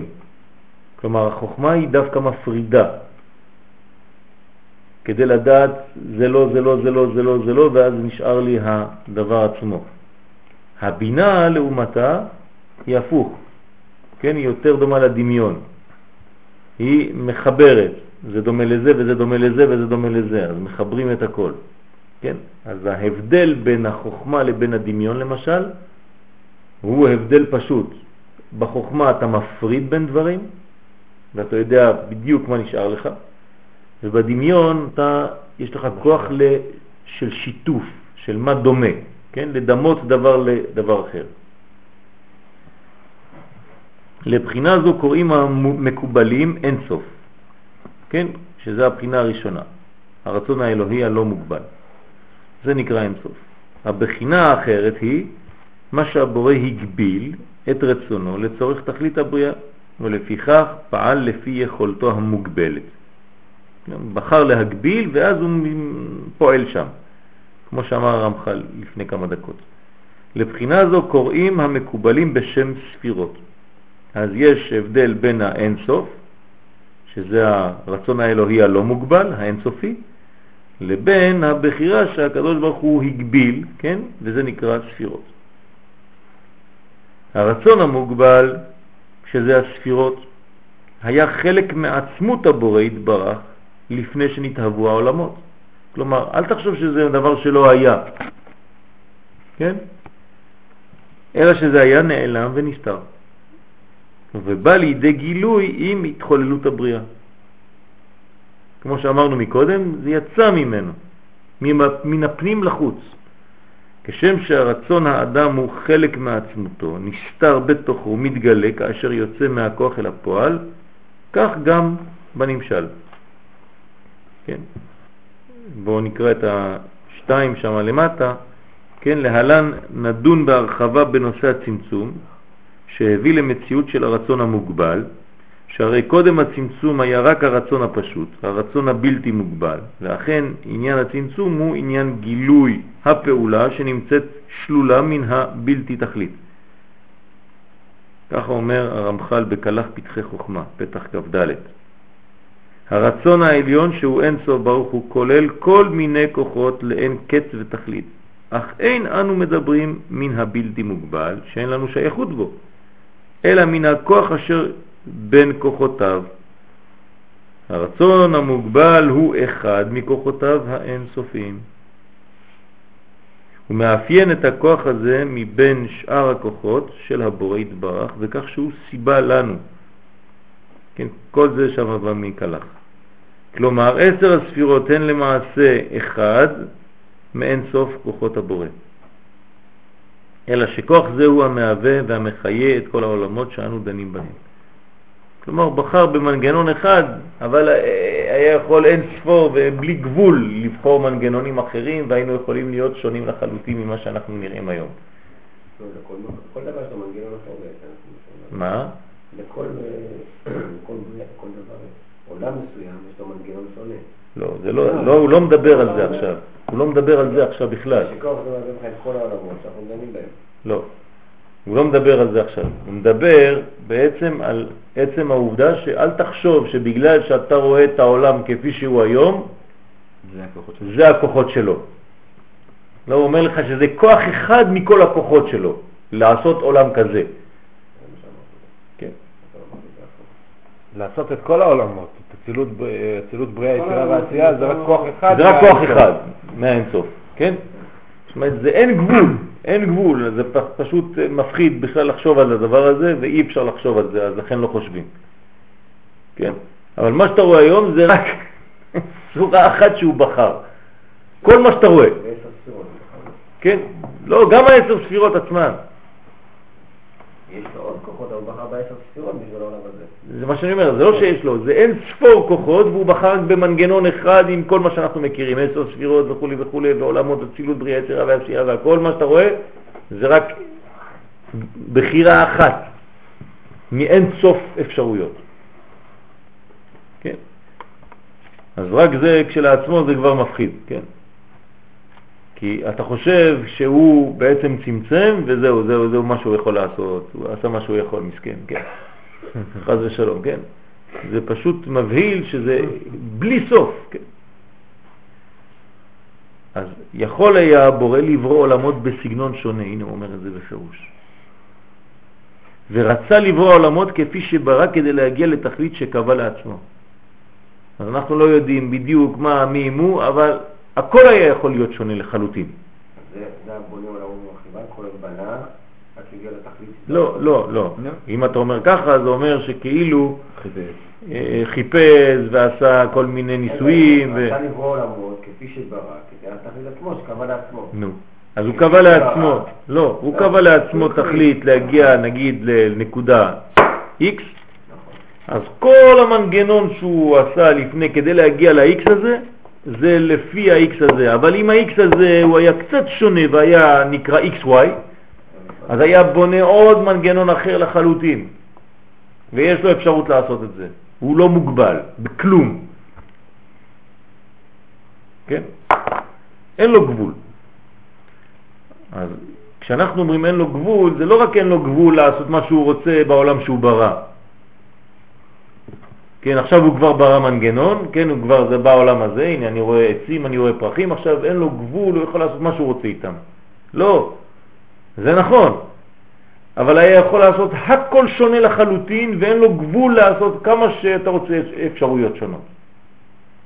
כן, מינים ומינים ממינים שונים, כלים מכלים שונים, מעולמות שונים, ולא יודע מה, יצורים עלי אדמות.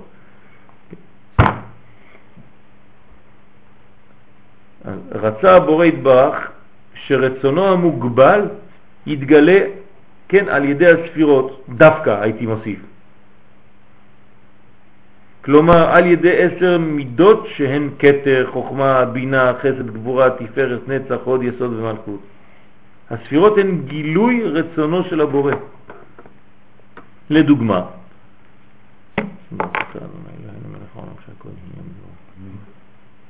כאשר רוצה הבורא יתברך לגלות את מידת חסדו, אז מה הוא עושה? הוא פועל על ידי ספירת החסד, וכאשר רוצה לגלות מידת גבורתו, הוא פועל על ידי ספירת הגבורה. נראה פשוט, נכון? מה החידוש פה?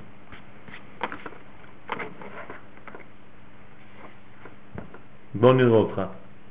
קודם כל בורא ספירת חסד, ואחרי זה משתתף עם החסד הזה שבראת כדי להתגלות בעולם. מה זה לברוא ספירת חסד? כן? בוא, תברא, תעשה לי, נו, תעשה לי ספירת חסד. מה זה אומר? עצם מציאות החסד והגבורה מגלות שהיה רצון הבורא למציאות הזאת וגילויו. כלומר, עצם העובדה שזה קיים, זה מראה לי שזה מה שהוא רצה. החסד והגבורה הללו נעשו על ידי הספירות. כלומר, אני רוצה להגיע למידת החסד בעולם, שזה גם כשלעצמו כבר מצ... אה, אה, אה, המצאה. כן, זה המצאה. שיהיה חסד בעולם. לא יודע, אולי היינו בעולם שכל אחד אומר לחברו שלום על ידי סתירות. כן? זה היה החסד, לא יודע מה. הכל אפשרי. ועוד אנחנו מוגבלים אפילו במחשבה שלנו. אם אני אומר לך עכשיו לדמיין משהו, אתה תהיה מוגבל. תוך שנייה אתה כבר סגור, אתה תקוע. תראה, עם אנשים, אנשים לא מצליחים לדמיין כלום. זאת אומרת, נו, יאללה, תדמיין לי עכשיו, תמציא לי סיפור. אז אמרת לו את זה, תקעת אותו, כבר לא יודע מה לעשות. למה? כי אנחנו כל כך מצומצמים ואנחנו כל כך יכולים לעשות רק לפי מה שראינו בחיים שלנו. מה אני יכול להמציא? דבר שלא ראיתי? לא יכול. אפילו יצור שאף פעם לא ראיתי, אני לא יכול לדמיין אותו, נכון? כי אמרתי, לדמיין זה לאסוף חלקים לדמות. ולעשות מזה לדמות. אז אתה לא יכול לדמיין משהו שאף פעם לא ראית. יש לפעמים אנשים אומרים לי, ראיתי בחלום משהו שאף פעם לא ראיתי. הבאת אותנו מאקפולקו. זה היה סוג של... שמח.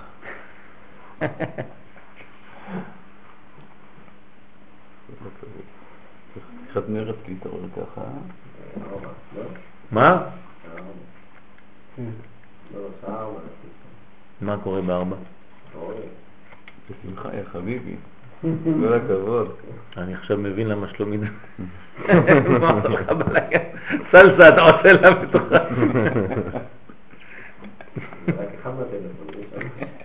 זה אחד ממכלול האפשרויות. כן, ככה להביא אותך. טוב, אז זה, זה הגילוי של החסד והגבורה. אז אתה רואה שיש ספירות שהקדוש ברוך הוא ברא ספירה כדי לגלות את הדבר הזה. כן, ההסבר הוא, לכל הפעולה הקשורה למידת החסד למשל, יש שורש רוחני פרטי בעולמות העליונים. והוא הדין לפעולה הקשורה לשאר המידות. כלומר, כל מידה, הקדוש ברוך הוא ברא לה את כל המנגנון שמאפשר להגיע לדבר הזה. יפה מאוד, זה, זה עסק שעובד פרפקט, כן? להבדיל אלף הבדלות, כשיוצא סרט היום, לפני שהסרט יוצא, אז עושים בובות מהסרט הזה, עושים לבושים, אני יודע מה, שכשיצא הסרט כבר יכול למכור את הכל. אז הילדים יוצאים מהסרט, איפה באטמן? אני רוצה אחד, גם אני. אתה לוקח, הופ, יוצא אותו מהחנות, מוציא אותו איתך. אז אתה כבר במקום להרוויח רק 30 שקל על הסרט, אתה מרוויח כבר 230 שקל. כי יש לו את זה והלבוש, ויש לו מיטה, ויש לו אישה, ויש לו זה, ואתה חוזר עם כל העגלה בזמן קריב. כן? כל כולם שם. אז להבדיל אלף הבדלות, כן, זה, זה אנשים שממציאים דברים, הם ככה פועלים. כל הפרסום עובד ככה. אין לך איזה מין אה, דבר אחד שאתה חושב רק עליו, ואז אחרי זה אתה אומר, וואי, האנשים עכשיו רוצים, מה נעשה? אין דבר כזה, הכל כבר מתוכנן, ועוד זה קטן, זה לפי השכל האנושי, כן? אבל מנסים הכל, יש מוזיקה, יש טעם, יש בוסם, כן? יש לך בוסם הארי פוטר, רק הבוסם, כן? אחרי זה יש לך את ה... לא יודע מה, יש לך את הזה, יש לך את הזה, כל מה שאתה רוצה ממנו. אז כל מה שיש בסרט יופיע. אז להבדיל אלף מיליוני הבדלות, כן? אותו דבר פה. כל מה שקשור למידה הזאת, הקדוש ברוך הוא כבר עשה, תכנן, כן, עיצב, הכל. הכל מוכן. השורשים הללו הם הערות, כלומר התפשטות הרצון האלוהי שמקורם הוא באינסוף. והספירות הן הכלים דרכן מתפשט אור האינסוף. זהו, זה התפשטות של האינסוף דרך הצינורות האלה, כלומר הכלי לגילוי הרצון האלוקי. אכן, כאשר אור האינסוף, שהוא רצון הבורא יתברך, מתפשט דרך ספירת החסד, השורש היוצא מספירה זו הוא הכוח הרוחני המהווה ומחיה את אותה פעולת החסד, לה אנו עדים בעולמנו. אז מה, מה היה התכלית? ספירת החסד או החסד? פעולת החסד. החסד, לא ספירת החסד. אז זה אומר שמי יותר חשוב? החסד או. ספירת החסד? החסד. עצמו. נכון. אבל כדי להגיע לזה אני צריך צינור, שזה נקרא ספירת החסד. זה אותו דבר כמו בעולם, הכל נברא בשביל ישראל. כן, בשבילי נברא העולם. כן, אז אם ישראל הם תכלית הבריאה, כל מה שהיה לפני, כן, זה לשאלה שלך, כן, אם נשמות ישראל זה הדבר הכי חשוב, אז זה הדבר הכי חשוב. אין, כל מה שנברא, כל הספירות, כל המלאכים, כל העולם הזה, כל העולמות העליונים, הכל לא יותר חשוב מעם ישראל עצמו, כלל ישראל עצמו. ותראו בכוונות בתפילה, כן, שכנסת ישראל היא הכוונה הכי גדולה שיכולה להיות, אפילו יותר מעולם האצילות ויותר מאדם קדמון. כנסת ישראל, זה השפיץ, אין יותר מזה. בעצם כל הצמצום נועד רק בשביל להגיע לכנסת ישראל. תבינו באיזה מדרגה נמצא עם ישראל. כן? ומי שלא אוהב את עם ישראל, הוא פוגם בעצם בעיקר, כפר בעיקר, כלומר אין עולם בכלל בלי זה. לכן מאוד מאוד מאוד צריך להקפיד ולהיזהר שהדבר הכי חשוב בעולמנו זה אהבה. אין יותר חשוב מזה, מאהבת ישראל. אין יותר חשוב מזה, בכלל. תשכח, כל התורה לא שווה כלום בלי זה. כיוון שכל פעולה קשורה באחת מעשר הספירות. נמצא שהספירות הן כלים לגילוי הרצון האלוהי, כלומר הרצון להוות ולהחיות את כל המציאות לכל פרטיה. יש אה, ב- ב- ברב קוק, הוא כותב מכתב, כן, כדי לבטא את אהבתו לכלל ישראל. אתה קורא את זה ובוכה. מבהיל. איך בן אדם יכול להגיע למדרגה שהוא כותב את זה, אתה רואה שהוא אמיתי. כן? משהו, זה מין מכתב כזה שלם שם, קראתי אותו פעם לחבר'ה. פשוט פלא פלאות ויופי כזה, וזה כל מהותי, אינה אינה בשבילכם, אני חי מבחינתכם, אני רק בזכותכם, אני קיים, כן, כל העניין של כלל ישראל. כן. הספירות נאצלו מהבורא לצורך בריאת העולם. משל למנהל המאציל מסמכויותיו לעוזרו כדי להקים מחלקה חדשה. סמכויות העוזר היו חלק לא נפרד מכלל סמכויות המנהל, אלא שהמנהל רצה להאציל מסמכויותיו במידה מוגבלת לשם השגת תכלית מסוימת, או שהוא רוצה לצאת לפנסיה, או שעוד חודשיים יש לו איזה נסיעה, אז הוא מכין כבר את התלמיד שמנהל עצמו קבע. אין העוזר פועל לבדו, אלא יונק את כוחו בהתמדה, כן, מהמנהל. וכאשר המנהל ירצה להפסיק את פעולת עוזרו, יפסיק להעניק לו מכוחו, וסמכויותיו ייעלמו. אף בממשל הבורא יתברך האציל את הספירות לצורך בריאת העולם, והרי הן חלק ממנו. המקובלים קוראים לספירות אור נאצל, כן, כלך פתחי חוכמה, פתח כ"ה, שזהו מה שקוראים המקובלים אור נאצל.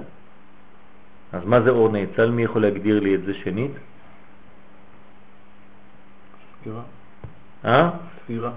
שמה? מה היא עושה? דרך. מגלה זה את כלי, כלי לה-.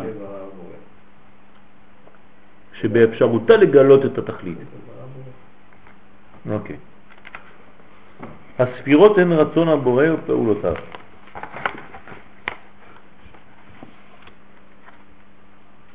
כבר כתבנו שאין אנו יכולים להבדיל בין רצון הבורא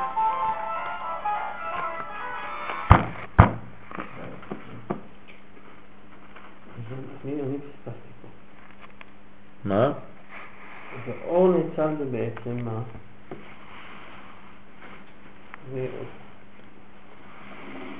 דני. לא נעצר זה ספירה, מילה אחרת זה ספירה, שזה כלי דרכו אה, מגלה, אה, אפשר לגלות הנהגה של הקדוש ברוך הוא. בסדר, אז נקרא אור נאצל. כלומר זה נאצל מהמעציל כדי לשמש צינור שדרכו יתגלה המדרגה שהקדוש ברוך הוא רוצה לגלות. אני רוצה לגלות את זה, אז אני בורא מנגנון שבסוף יביא לגילוי של זה. אז זה נקרא אור נאצל, מהמעציל. כתבנו שאין אנו יכולים להבדיל בין רצון הבורא לבין פעולותיו. נכון? אי אפשר להבדיל. שהרי רצון הבורא הוא פעולתו, והוא מהות המציאות. אצלו אין הפרדות. אין הוא ומשהו אחר, כן? אנחנו לא מסוגלים להפריד, הוא אחדות אחת כוללת. כיוון שהספירות הן גילוי רצון הבורא. הרי שהספירות הן גילוי מהות המציאות כולה. משום כך מתארים חכמי הקבלה את המציאות כולה בערכים של ספירות. כלומר, במהות הדברים. אין תורת הקבלה עוסקת במציאות החומרית, אלא במהות הדברים ושורשם הרוחני. סך כל השורשים הללו מהווים את עשר הספירות. יש פה דבר מאוד מאוד חשוב, שדווקא שמתי לב לדבר הזה רק שבוע שעבר. כמה מונחים יש בקבלה? כלום. אין כלום. עם, עם אותם מילים, תמיד אתה מדבר על הכל. מה, אתה- מה יש כבר? פרצופים, ספירות, וזהו טוב, יש לך איזה מאה מילים. זהו, עם המאה מילים האלה אתה מסתדר, אתה עושה את כל העולמות. איך יכול להיות דבר כזה? כן, יש לנו שפה מאוד דלה בקבלה. זה השורש, אה? שורש של התורה. למה? כי זה בעצם, באמת, כמו שאתה אומר, זה שורשי מאוד, ואנחנו צריכים להסתדר עם כל הדברים האלה ולהיות מאוד גמיש, כי לפעמים אתה אומר משהו וזה יכול להיות גם משהו אחר ליד. כן. אז זה, סתם רציתי לשתף אתכם במין מחשבה ככה שעברה לי בראש. אבל יש הרבה פרטים, לפני הצמצום, אחרי הצמצום. זה אותם מילים, אבל. זה מה שאני אומר, אבל תראה כמה, כמה מעט מילים יש כדי לעשות את כל העבודה הזאת. כן? זה כאילו שיש לך רק שלושה צבעים ומזה אתה עושה את הכל.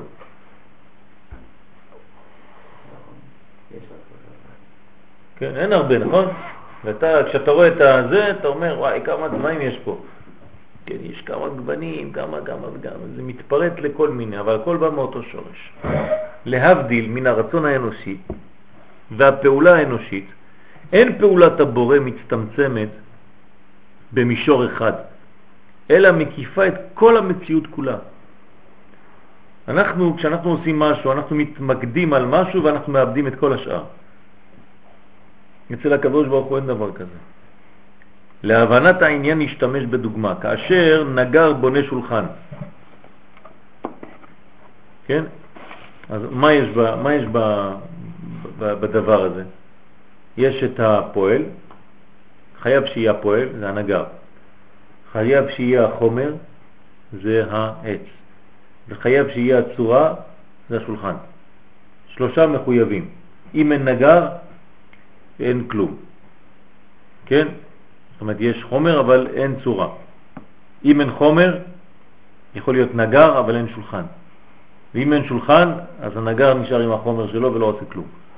כולם מחוברים, כן? ביחד. אז צריך את הפועל, צריך את החומר וצריך את הצורה. אז כאשר נגר בונה שולחן, דאגתו היא להשיג כלים מתאימים, עצים מתאימים, כן, חומר מיוחד, לחותכם לפי מידה ולחבר את החתיכות לפי הזמנת הלקוח. אין זה מעניינו של הנגר לדאוג להתהוות העץ או להמשך קיומו של השולחן. כן, הוא עושה שולחן, הלך השולחן, יצא מהנגריה, נגמר הסיפור. תביא את הכסף, שלום על ישראל. לעומת זאת, כאשר ברא הבורא את העולמות, הייתה זו יצירה מושלמת. הוא, זה לא איזה שירות אה, הלקוח, כן, אתה צריך טלפון. כל רגע בא איתך, הוא נשאר איתך בתוך השולחן. זאת אומרת, הוא עושה לך עץ, כל החיים הוא נמצא בתוך העץ. תאר לעצמך איזה כוח, כן? אתה, זה מרגיע, כן? הוא תמיד ביצירתו, הוא לעולם לא יוצא מיצירתו. יצירת מציאות שלמה. מציאות זו כוללת לא רק נבראים, דומם, צומח, חי ומדבר, אלא כוללת סדרים וחוקים, מערכת חוקי טבע לקיום כל הנבראים הללו. אין עוד מלבדו, ממלא כל אלמין וסובב כל אלמין, כל רגע. גם זה מפחיד. הכל תחת שליטה. שום דבר לא יוצא מהמדרגה, כלום. ולא זו בלבד, אלא כיוון שהנבראים נבראו לשם תכלית מסוימת,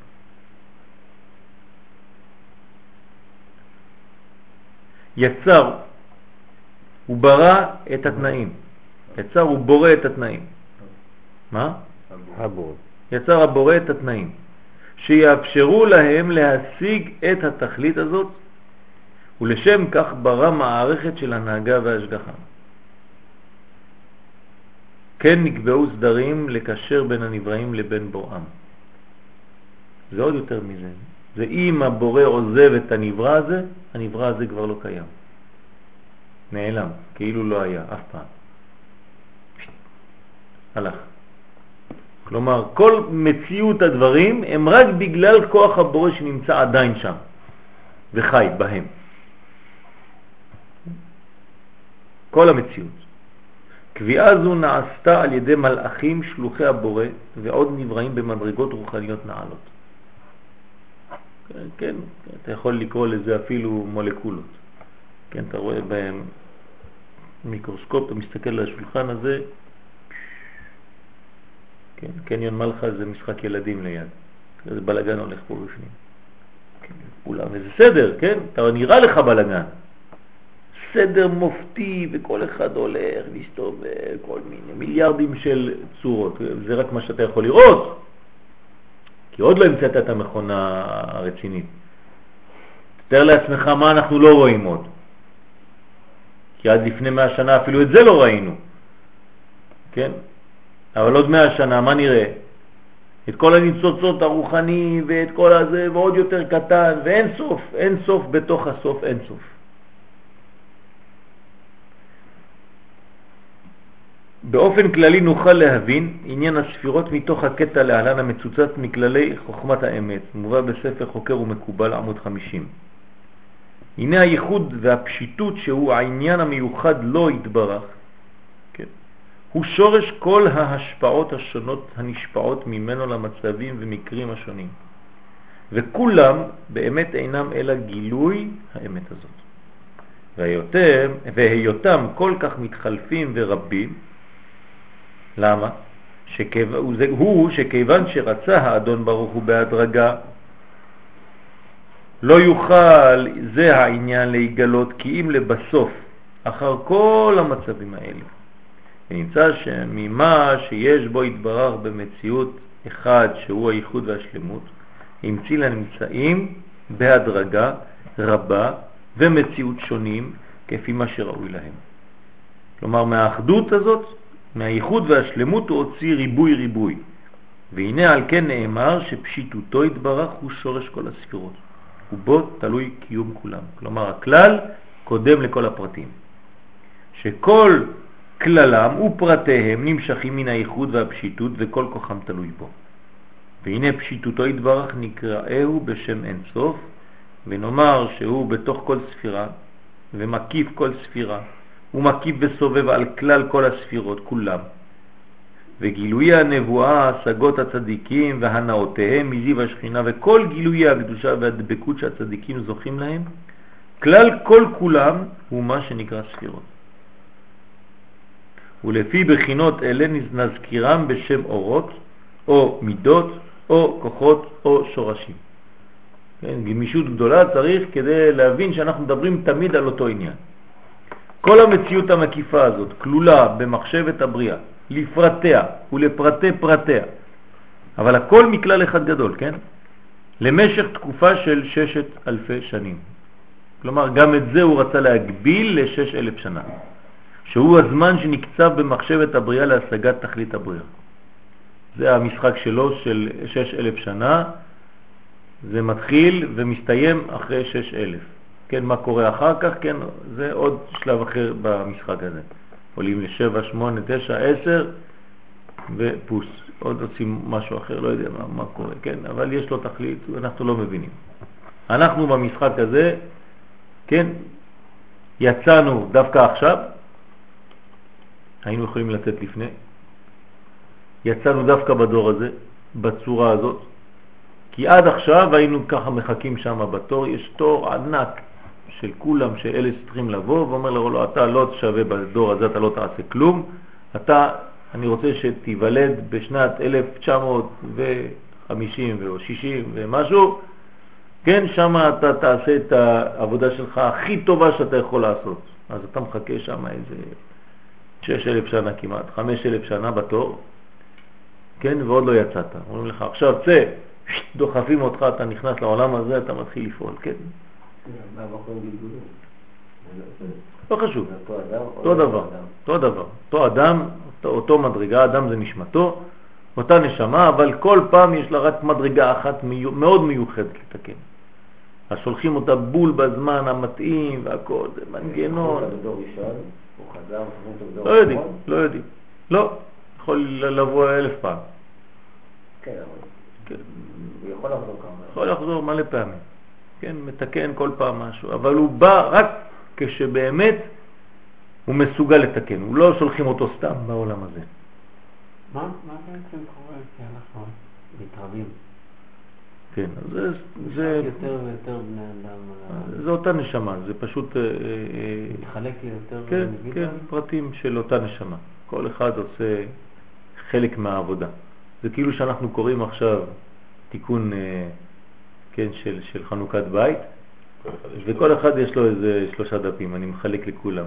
אנחנו קוראים תיקון אחד, אבל כל אחד לוקח שלושה דפים מהתיקון. וכולם בעצם כמעט גומרים באותו זמן. אומרים לך אה, שיש עוד משהו לקרוא? אומר, לא, זהו, גמר. אתה אומר, וואי, זה קצר מאוד. כשעושים את העבודה בצורה כזאת, אתה עושה תיקון חנוכת בית, תוך חמש דקות נגמר הסיפור. האם אתה לבד? אתה חורש שם שעות, לא נגמר. כן? למה? כי הריבוי והעזרה, כן, הם עושות דבר אחד של כללות. ואנחנו בעצם מתקנים דבר אחד. ואם אתה זוכה בדרך כלל, כן, להכיר על ידי חוכמה, על ידי שהקדוש ברוך הוא נתן לך רוח הקודש וחוש בריא, אתה זוכה להכיר אפילו מישהו מאותו שורש נשמה שלך. לא מדבר על האישה, מדבר גם על החברים, ואז אתה בונה איתם מנגנון שבעצם גומר את התיקון. זכה, כן, עושה לו תיקון, תיקון חברו, עושים עבודה רצינית בחבורה, כן, והם מתחברים כולם אחד לאחד עד שהעבודה שלנו נעשית הרבה יותר מהר. אנחנו עושים את האחישנה על ידי עבודה גדולה, כן, ברוב עם הדרת מלך. יש עניין של, של חבורה, של חברים, כן, חברים זה דבר מאוד חשוב. לעשות עבודה ביחד. כי זה תיקון אחד שלם. אם אני כותב ספר ומישהו עוזר לי לעשות את הספר, כן, זה לא סתם שפתאום אחד בא ורוצה לעזור לי לעשות את הספר, זה התיקון שלו גם. זה התיקון שלו, הוא חייב לעשות משהו בעולם הזה שהוא בתיקון הזה, ואני חייב לעשות חלק אחר מהעבודה, והוא עושה חלק אחר מהעבודה, הכל מנגנון אחד. חשוב מאוד מאוד לדעת את הדברים האלה. מחשבת הבריאה משולה לתוכנית האדריכל. את אשר מסרטט האדריכל במחברתו הוא אשר יופיע מאוחר יותר בבניין. בדרך כלל, כן, האם יש לך איזה אחד עקום? כל מה שכתוב שם לא יוצא. יש יש כאלה, מה? יש סדרה שלמה של אה, טעויות הארכיטקטוניות הגדולות בהיסטוריה. אה, כן? דברים שלא יתוארו בכלל. שמה? בנו אה, כזה גורי שחקים, אז בנו את השלד, ואז כשבאו לעשות את ה... להתחיל למלא את זה, אז שמו אותו עם הגב לרחוב. את כל הבניין. עכשיו היו צריכים להתחיל לשבור את הראש, איך יעשו את הבניין מחדש, איך יתכננו את כל הבפנים מחדש, כי כל ה... חזית. זה עומד ככה. בנו גשר ב-90 מעלות לכיוון. רצו לבנות אותו ככה, בנו אותו ככה, בנו, זהו, עומד הגשר, עכשיו לקחו, שמו את הכביש ככה, שיצא ככה, זה, זה, כי הגשר עומד ב... טעויות ארכיטקטוניות שאנשים כן. עשו משהו... כן. גדול. כן, אז אתה רואה, זה לא, לא פשוט, כן? אז בדרך כלל, ועוד יש לך פועלים שהם לא רוצים ללכת לפי השרטוט. תמיד הם אומרים, לא, אני אעשה לך ככה, זה יותר יפה. תמיד יש לך אחד כזה. תן לי, תעזוב, ת, תראה, אני אעשה לך משהו עוד יותר טוב. הוא לא יודע, זה צייר שם או לא, אני אעשה לך משהו, אני רגיל. תיזהר מאלה. הוא אשר יופיע מאוחר יותר בבניין, מן היסודות עד החלון הקטן ביותר. כן, כך הוא בנידון שלנו. רק הדבר שהיה בו, מה זה? מחשב. במחשב, במחשבת הבריאה, יש לו קיום ויש לו מציאות. אצל הקדוש ברוך הוא אין דבר כזה, תוספות, כן, פה התבלבלנו, בוא נוסיף עוד, זה לא ראינו שאין אור מספיק במדרגות, בוא נפתח חלון, נעשה חור בקיר, אין דבר כזה. כן, כל מה שמתוכנן זה בגלל שהקדוש ברוך הוא רואה כבר סוף דבר מראשיתו. דרך אגב, מי שיש לו את החוש הזה, אז הוא פחות טועה מאחרים. מי שמצליח לדמיין ולהיות בדבר כשהוא גמור, לפני שהוא גמור, כן? אז הוא בדרך כלל רואה כבר את הדברים. הוא מצליח להיות ב, ב, בדבר הזה לפני שהוא נמצא בו. למשל, אם אתה רוצה לנסוע לאיזשהו מקום, ו, ואתה צריך להביא איתך דברים, כן? יש אפשרות שתשכח הרבה דברים, או יש פחות אפשרות שתשכח דברים. למה אתה תשכח דברים? כי אתה לא מדמיין את עצמך באותו מקום. כן? אם למשל אתה נוסע, לא יודע מה, לאפריקה, אז אתה צריך לדמיין לעצמך שאתה עכשיו באפריקה, ועכשיו אתה צריך כובע, ועכשיו אתה צריך גרביים ונעליים גבוהות וזה וזה, אתה מתחיל לדמיין לעצמך את כל המציאות שלך שם, ואתה הולך בשטח ואתה מזיע, אז כשאתה מזיע אתה צריך זה ואתה צריך זה ואתה צריך זה, אתה לא תשכח כמעט כלום. אבל אם אתה הולך לאפריקה רק ככה, זה הרעיון הכללי, כן, אתה הולך עם סנדלים ואתה שם נשרף ואתה לא יודע מה וכולם כמו חמור, כן, אין לך כלום. נכון, אז זה, זה ממש בניין, זה לא סתם שאתה הולך. מוצרט היה אומר על היצירות שלו, היה אומר היצירה הגמורה לפני שהוא כתב את התו הראשון. כן, כן, שומע? הוא בדיוק, את כל בדיוק, היצירה, בדיוק. ואז שהוא ידע מה, הוא, בדיוק. מה יש לו, אז הוא התחיל לכתוב את זה. בדיוק. יש תמיד סיפורים על מוצרט שכשמצאו את הכתבים שלו, שהוא כתב את היצירה, אין מחיקה. הוא לא כתב ותיקן. כן, כן. בשטף, הוא תיקן בראש. כי הכל. בראש. בא לו בשטף אחד. אני מכיר איזה פועל אחד עובד ככה, זה דוד, דוד גבאי. ראית אותו פעם עובד? הוא בא, מסתכל, לא, לא, זה כלום. מסתכל ככה, שעה, שעתיים, ככה. לא מדבר.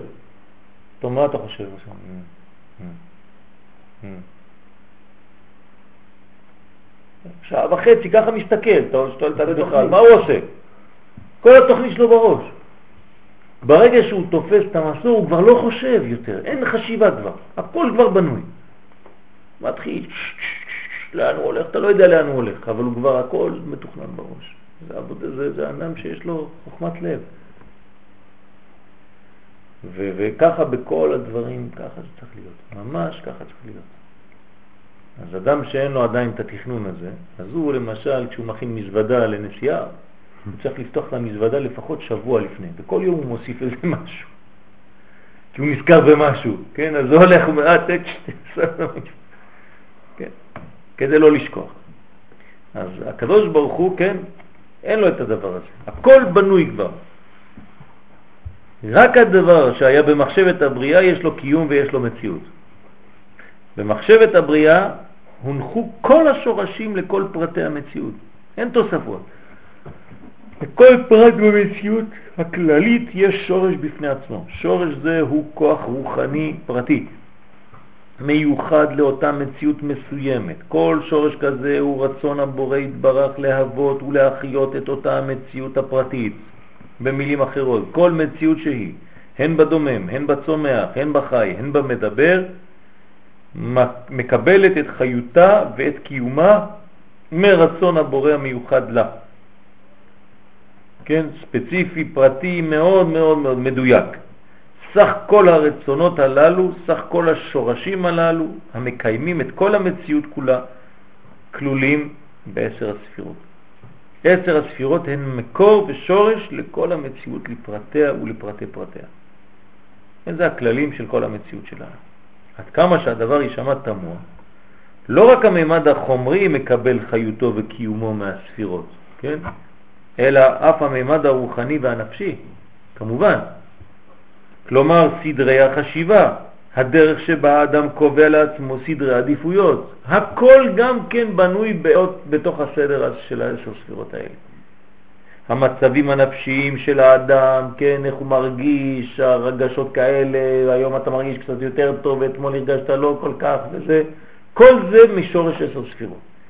החוקיות בתהליך קבלת ההחלטות, כל אלה מושרשים בעשר הספירות. תבינו עד כמה העבודה הזאת גדולה נמצאת שם, בעשר הספירות האלה. כל ההחלטות הכי גדולות והכי קטנות שבחיים שלך שם.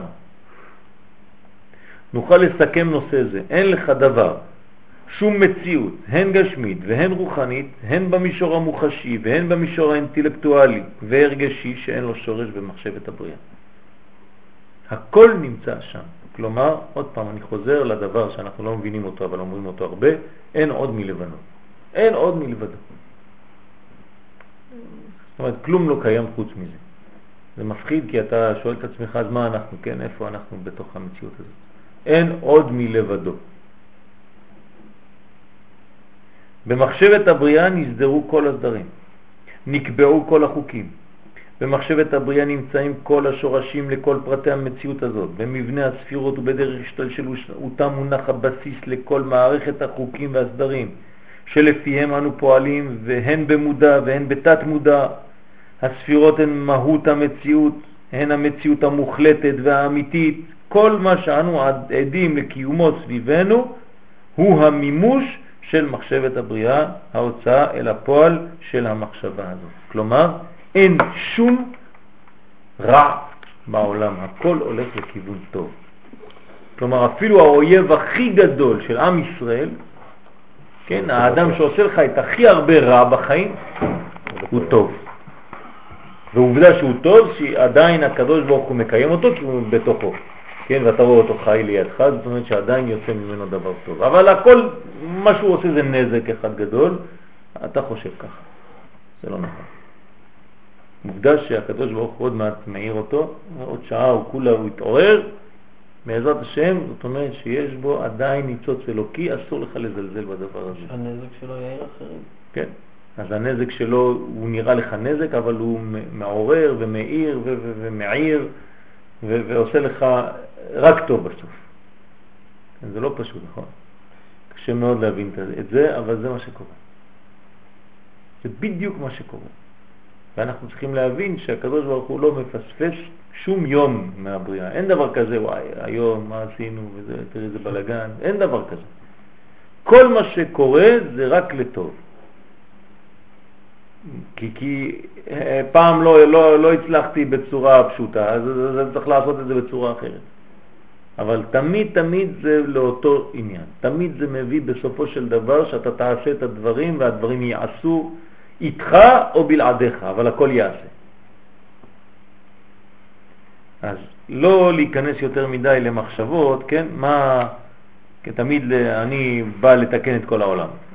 כן, אל תדאג, תתקדם, הכל מתקדם איתך.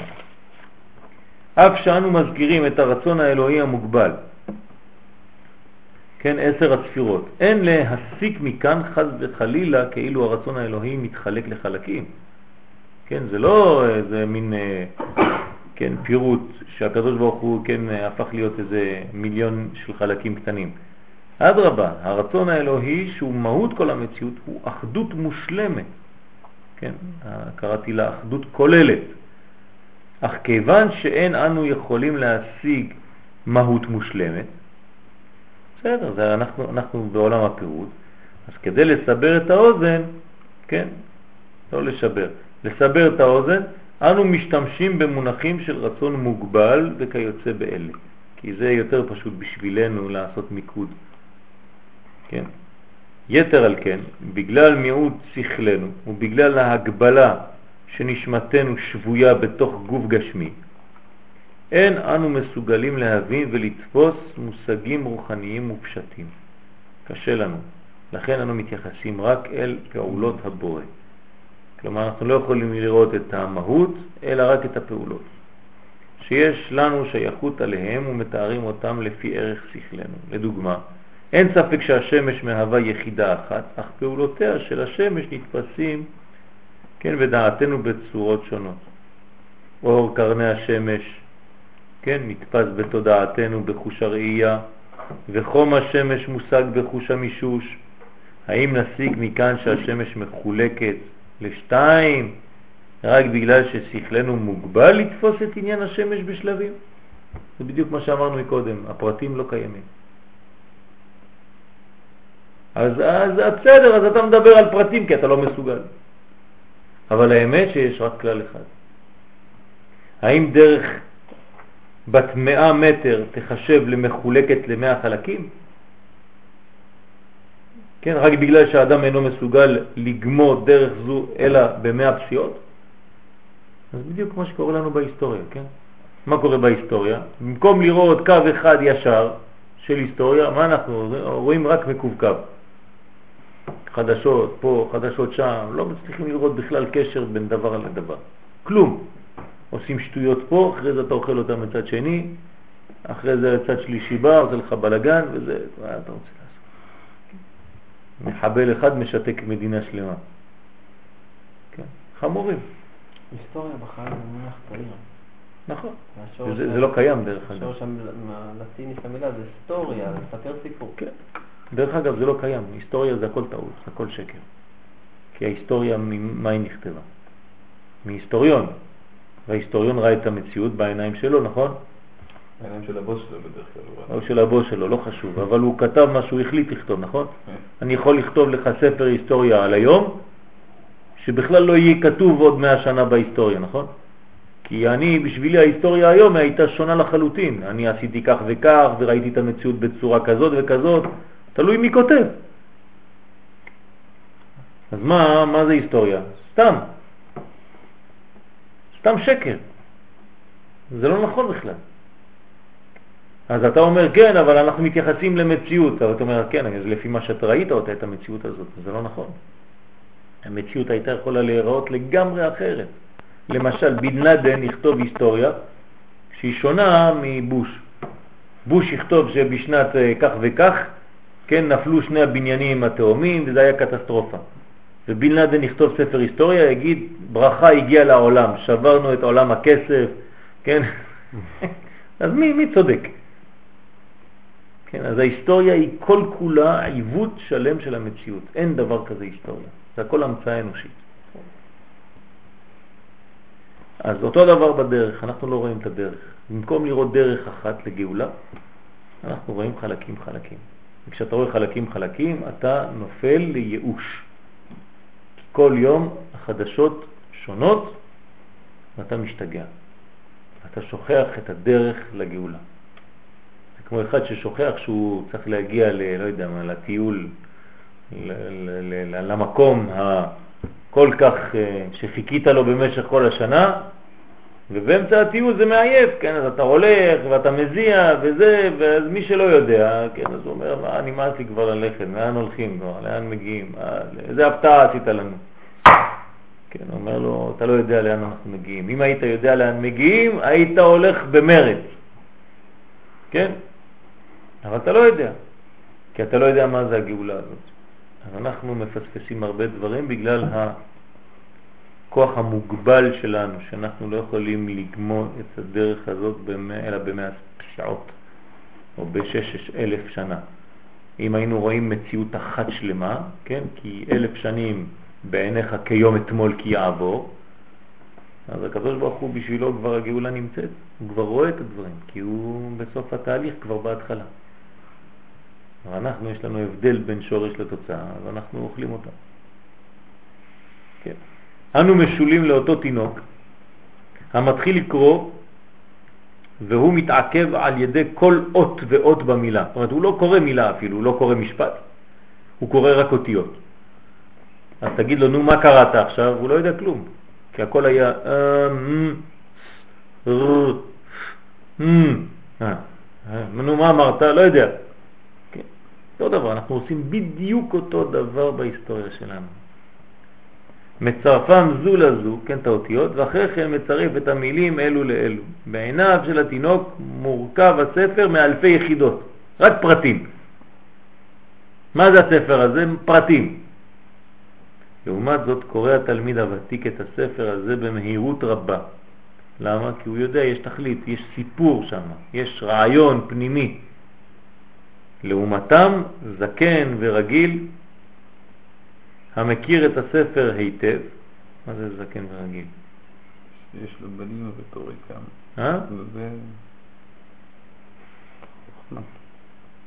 ככה קוראים לו זקן ורגיל? לא יודע מה זה זקן ורגיל. לעומתם, זקן ורגיל המכיר את הספר היטב, סוקר את כולו בסקירה אחת, ואותו ספר נחשב בעיניו כיחידה אחת. מה זה רגיל, יריב? רגיל? כן, זה בחזן. זקן ורגיל, כאילו רגיל... גם בעבודה של בית המקדש יש זקן ורגיל. כלומר, שהוא יודע את העבודה בעל פה. כן, עושה את זה באוטומט. אבל זה בלגן, זה בעיה. זה לא טוב. אני לא מבין מה החידוש פה. כחדשים ככה. נכון, התלמיד הוותיק נראה לי פה יותר חכם. מה זה זקן ורגיל? רגיל מבחינת הרכל, לא רגיל לא מיוחד. זאת אומרת שיש בר- ברגילות הזאת חוכמה, צריך שיהיה חוכמה, זה לא רגילות של של מין פולחן כזה. הנה, הוא רואה את הספר, הספר נחשב בעיניו כיחידה אחת. הוא כבר יודע איפה ההתחלה ואיפה הסוף ואיפה האמצע ו... טוב. אבל הוא עדיין, הוא לא לא רגיל כמו שאנחנו. לא, זה לא הרגל, בוא נגיד, זה לא הרגל. כן? הוא יודע איפה זה מתחיל ומסתיים, אבל הוא רואה את המנגנון. דרך אגב, זה, זה, זה, זה חשוב לעשות העבודה הזאת עם הילדים.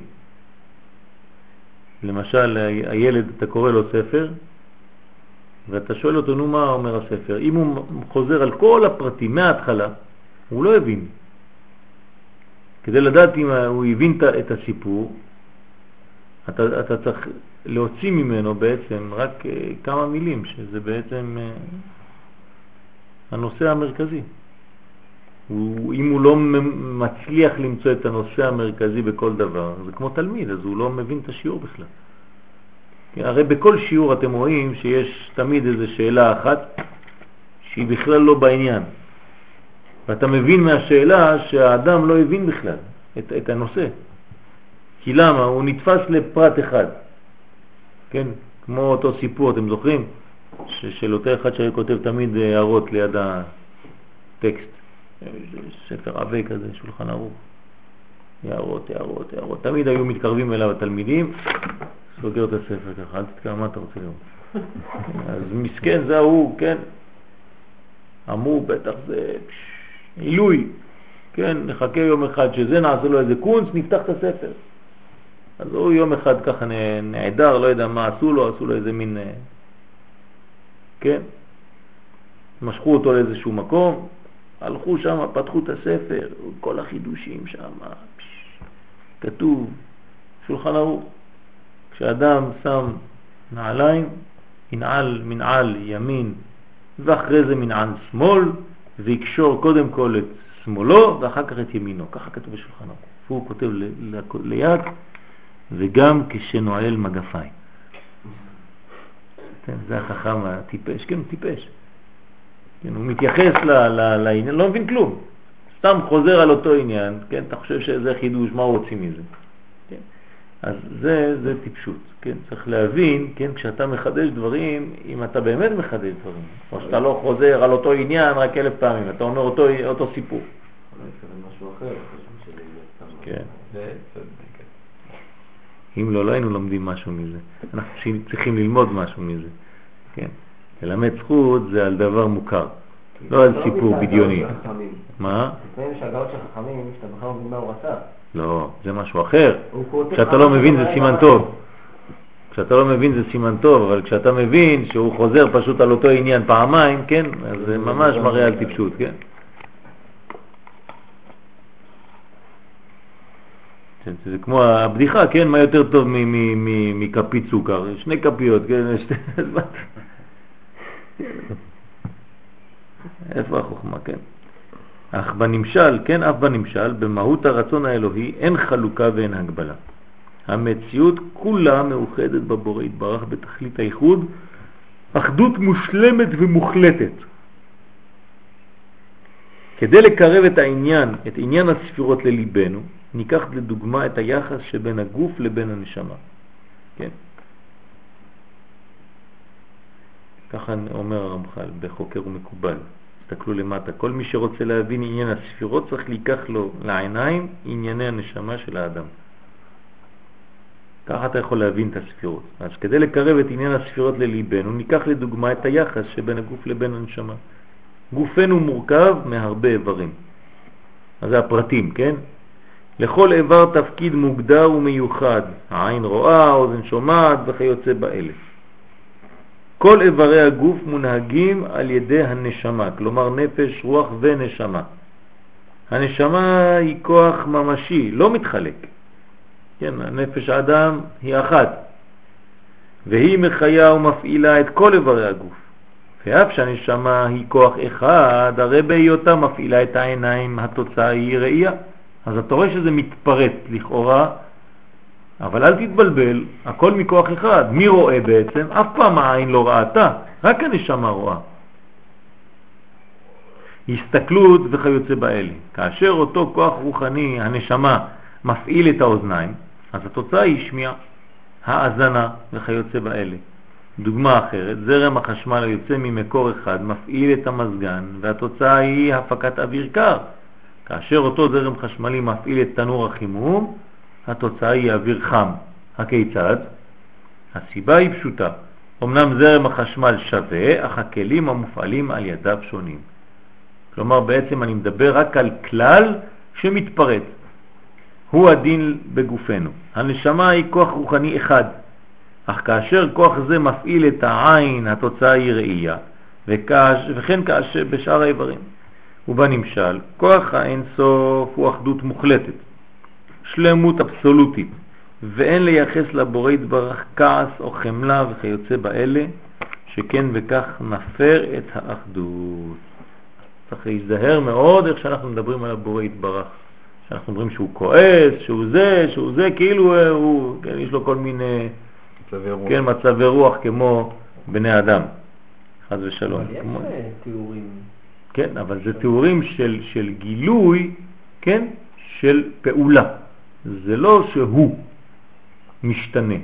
הפעולה שלו משתנית ביחס למקבלים, אבל אצלו אין שינוי. כן, זה לא אצל האלים היוונים. ההוא כעס, אז הוא נשב ככה, כן, אז הכל רעידת אדמה שם. למה? בגלל שהוא עצבני היום. אבל חרונה פה. כן, אז זהו, זה חרון אף, זה גילוי ביחס למעשה התחתוניים, כן? אין חרון אף שבא להחריב, אלא לבנות. אותו עניין, אמרנו, אותו דבר, אותו טוב, הכל רק גילוי הטוב, רק שהיום זה חייב לעבור דרך המנגנון הזה שנקרא מידת הדין, כי זה מה שהכי טוב עכשיו לתחתונים כדי שיחזרו למצב הזה, כי אני צריך להמשיך את הבריאה שלי. אז אני עושה כאילו. וגם כשאתה כועס על הילדים, אתה צריך לעשות כאילו. אם אתה באמת כועס על הילדים, זה לא טוב, כי אתה כעסן. אסור לכעוס על אף אחד, לעשות כאילו אתה כועס, כאילו אתה עצבני, כאילו אתה זה, אבל אף פעם לא להיות באמת. זו מדרגה גדולה מאוד, צריך מאוד מאוד מאוד להקפיד בדבר הזה. כן, אדם שמרביץ לילד בגלל שהוא כועס, המכות שהוא ירביץ לו הן מכות של רצח. זה מכות לא טובות. אבל כשאתה אוהב את הילד ואתה רק רוצה לחנך אותו ואתה כאילו עושה איזה דוגמה של מכה קטנה, כן, הכל מאהבה פנימית, אז המכה היא כבר שונה. זה לא מכה שאתה מרביץ לו עם כאב או דברים כאלה, אתה אפילו בלי לגעת בו. הוא יודע שבפנימיות אתה אוהב אותו. תמיד, תמיד, תמיד צריך לעשות רק כאילו, בכל דבר, לא לפגום במידות. מי שמידתו פגומה בדבר כלשהו, ולפעמים בפרט אחד בחיים שלנו, אז יש בעיה. כן, הרמב"ם אומר בפירוש על כמה נביאים שכל אחד פגם באיזשהו שלב במשהו. גם על משה רבנו הוא כותב, הרמב"ם. כן? בפרק שביעי הוא כותב על, על משה רבנו בשמונה פרקים, כן, פרק שביעי, הוא כותב שלמשל משה רבנו היה לפעמים כעסן. ואז בגלל הכעס שלו, לפעמים זה גרם לו לכל מיני דברים, אז היה צריך לזה, מידה לתקן. כן, אה, אליהו הנביא, הוא כותב שם, היה מקפיד מאוד, גם כן היה צריך תיקון. אליהו הנביא, איך אתה מדבר? כן, כן, יש מדרגות כאלה שצריך לתקן אותן. שלמה המלך היה פרפקט, אבל היה אוהב נשים. ככה הוא אומר שם. זה פגם בו, באיזשהו מידה, וכו' וכו' וכו'. כל אחד יש את המדרגה הזאת שצריך לתקן אותה. כן. אז אנחנו, הגילוי מגיע לעולם ואנחנו צריכים לעשות את העבודה כמו שצריך. אז אסור לנו להפר את האחדות האלוקית. אלא הספירות הן הכלים והבורא פועל דרך הכלים הללו. כלומר דרך הספירות. כאשר הבורא יתברך רוצה לפעול בחסד הוא משלח את אורו רצונו דרך ספירת החסד. ותוצאה של פעולה זו היא מה שאנו מכירים ומגדירים כחסד. אז הספירות הן פעולות הבורא בכך שהספירות מקבלות לתוכן, לתוכן את עצמות אור האינסוף. את עצמות רצון הבורא יתברך, והספירות פועלות לפי התכונות והאיכויות שהבורא יתברך קבע בהן.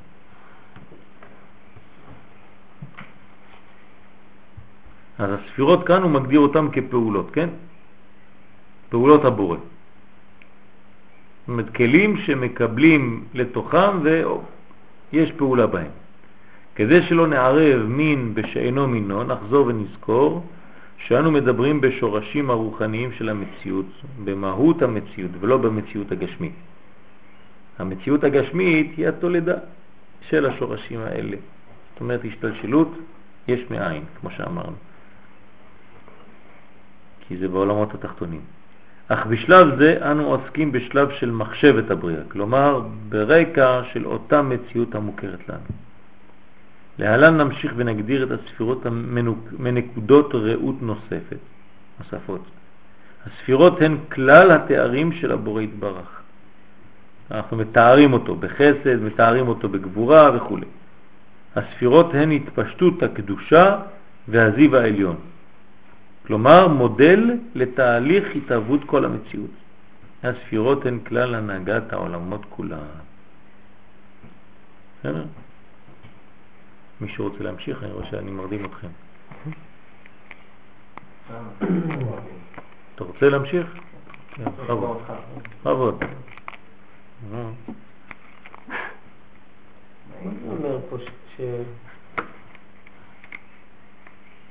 שמה?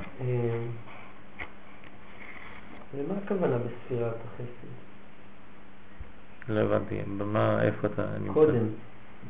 כן, כן, אבל איפה?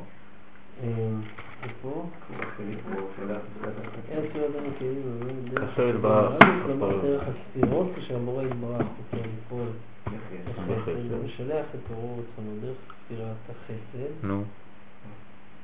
זאת אומרת, יש לו מנגנון, הוא ברא מנגנון שדרכו יתגלה כוח של חסדים, של נתינה. וכשזה יעבור דרך הפריזמה הזאת, אז הוא יופיע ממש באופן של חסד. זה לא... כן. זה מה שאמרתי, איך בוראים חסד, איך בוראים ספירה כזאת של חסד, שדרכה יעבור מנגנון של חסד. זה לא, קשה מאוד להבין את זה. לא, זאת אומרת, זה... כתוב פה מדבר באיזשהו משהו כזה מופשט כללי, לא מדבר ספציפית על ספירות מסוימות, לא מתייחס. לא, פה הוא מדבר על, משהו למשל על חסד. למשל, אם אני רוצה למשל לעשות אקט של חסד, אני צריך להלביש את זה במשהו, נכון? למשל במה? בנתינת כסף לעני, נכון? אוקיי. אז אם אני, אם אני, יש לי מנגנון בעולם הזה שנקרא כסף ומציאות של עניים, אז אני יכול לגלות את החסד הזה דרך הדבר הזה. זאת אומרת, להשתמש בכלים האלה של חסד ולמצוא עני שהוא עני ראוי, כן? ולתת לו דרך הכסף הזה את החסד הזה, ואז אני מגלה בעצם חסד. אז אני משתמש בכלים, אבל מי ברא את הכלים האלה גם כן? שורש הכלים האלה זה הספירה שנקראת חסד. בספירת החסד, אם תלך עכשיו לראות ולבדוק וללמוד מה זה ספירת חסד, שם אתה תמצא שבמקבילה שיש לספירה הזאת בעולם הזה, יש כסף. והכסף הוא חסד, שורשו בחסדים. המעני הוא בשורש חסד. וגם העני הוא בשורש מלכות, לא חסד. כן, למילה, לקבל. שאין מעצמו כלום. אבל הוא מאפשר לך לתת, ולכן אפשר להגדיר אותו גם כן, כן כמנגנון כן, של החסד. כי הוא בעצם מאפשר לך לתת. אז מה זה המנגנון הזה? מה זה הספירות האלה? זה כל מה שמאפשר, כן, זה בהגדרה כוללת, כמו שאמרת, כל מה שיאפשר לך לעשות את הדבר הזה. אז, אז אתה תמצא לזה בעולם הזה כל מיני אפשרויות. אדם שהוא משפיע, אדם שהוא נותן, אדם שמדבר טוב, אדם שמדבר יפה, אדם שלא יודע מה. כל ההשפעות, כנתינה, לאישה, לילדים, לעצמך, כן, ריבוי של, של, של, של אורות, שמחה, לא יודע מה, נגינה, כל זה מגלה כל מיני חלקים. הניגון יגלה גבורה, כן, אבל שגם כן תכליתו להביא מידות לכל דבר. כן, אדם שלומד מוזיקה הופך להיות מדויק מאוד. אני שגיליתי שהניגון והשורש שלו זה גבורה, זה עשה לי משבר מאוד גדול. כן, הלכתי ללמוד מוזיקה. כן, חשבתי שזה חסד גדול. השיעור הראשון התחיל לדבר איתי על סולמות ועל על מבנים אה, מתמטיים, נכון. תשמע, טעיתי בגדול, אני לא- לא- וחשבון לא הולכים ביחד. נכון. כן.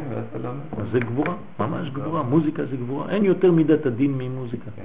וכשאתה שומע אתה אומר, וואי. זורם, כן. זה זורם בגלל שזה במידה. אבל תשמע אדם שמזייף כשהוא שר, כולם בורחים. זאת אומרת, "טוב, אני מגלה לך הכל, תפסיק. כן. כן, אתמול הבן שלי פתח כוכב נולד, עכשיו תפילה חדש. כן, יש לא שם אנשים, אני לא יודע איך הפכו בכלל לעשות. לא, אבל הם עושים בכוונה, הם בוחרים את כל השפיצים. כן, המגעילים. כדי, כן, זקנים, זה- כדי שזה יעשה יותר... לא, אז יש, יש.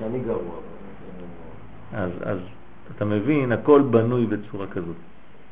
ואז אתה מבין שבעצם זה, זה, זה, זה המנגנון, כן? אז יש, מה זה הספירות האלה? ספירה מלשון צמצום, כי הרי כל ספירה זה ספירה, זה מספר, זה שיפרה, כן? שיפרה ב- ב- בלועזית זה, זה מספר, זה מספור, זה מנגנון שמצמצם, כן? ו- ולכן דרכו עובר ככה, דרך הצינור הזה עובר האור האלוקי, ואז הוא מקבל את, את צורתו החדשה. זוהר חדש. כן? זוהר חדש. כן? גוון חדש. כן?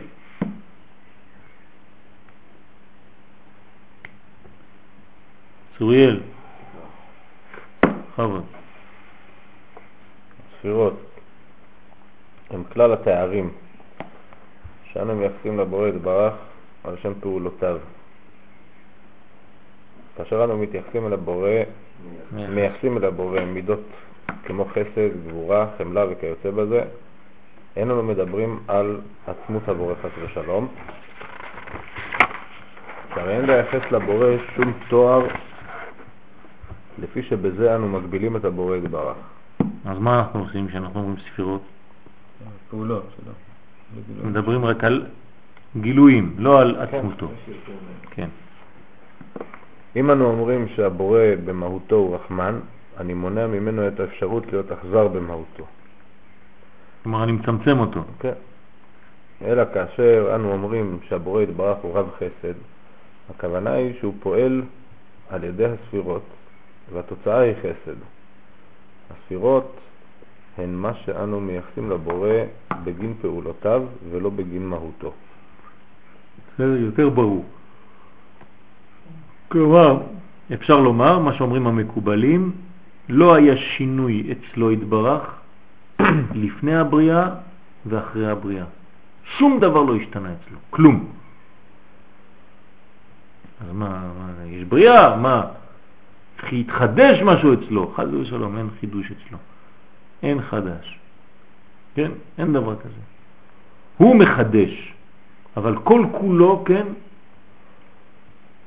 מנגנון שאנחנו אפילו לא יכולים לייחס את המילים האלה בכלל. כן, כוח עצום, אינסופי, שאין לנו הגדרות בו. בלית מחשבה תפיסה ב. אז מה שהיה לפני, מה שהיה אחרי, כן, מבחינתו הוא, זה אותו דבר. מבחינתנו הכל השתנה, זה נכון.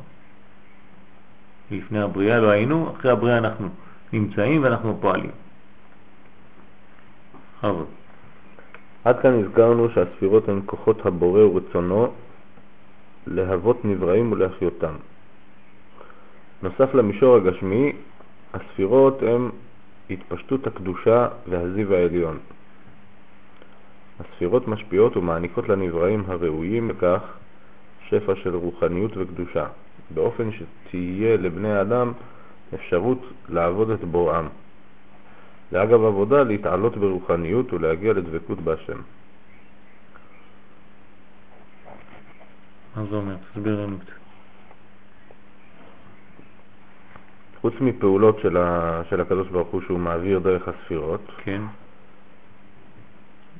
אה,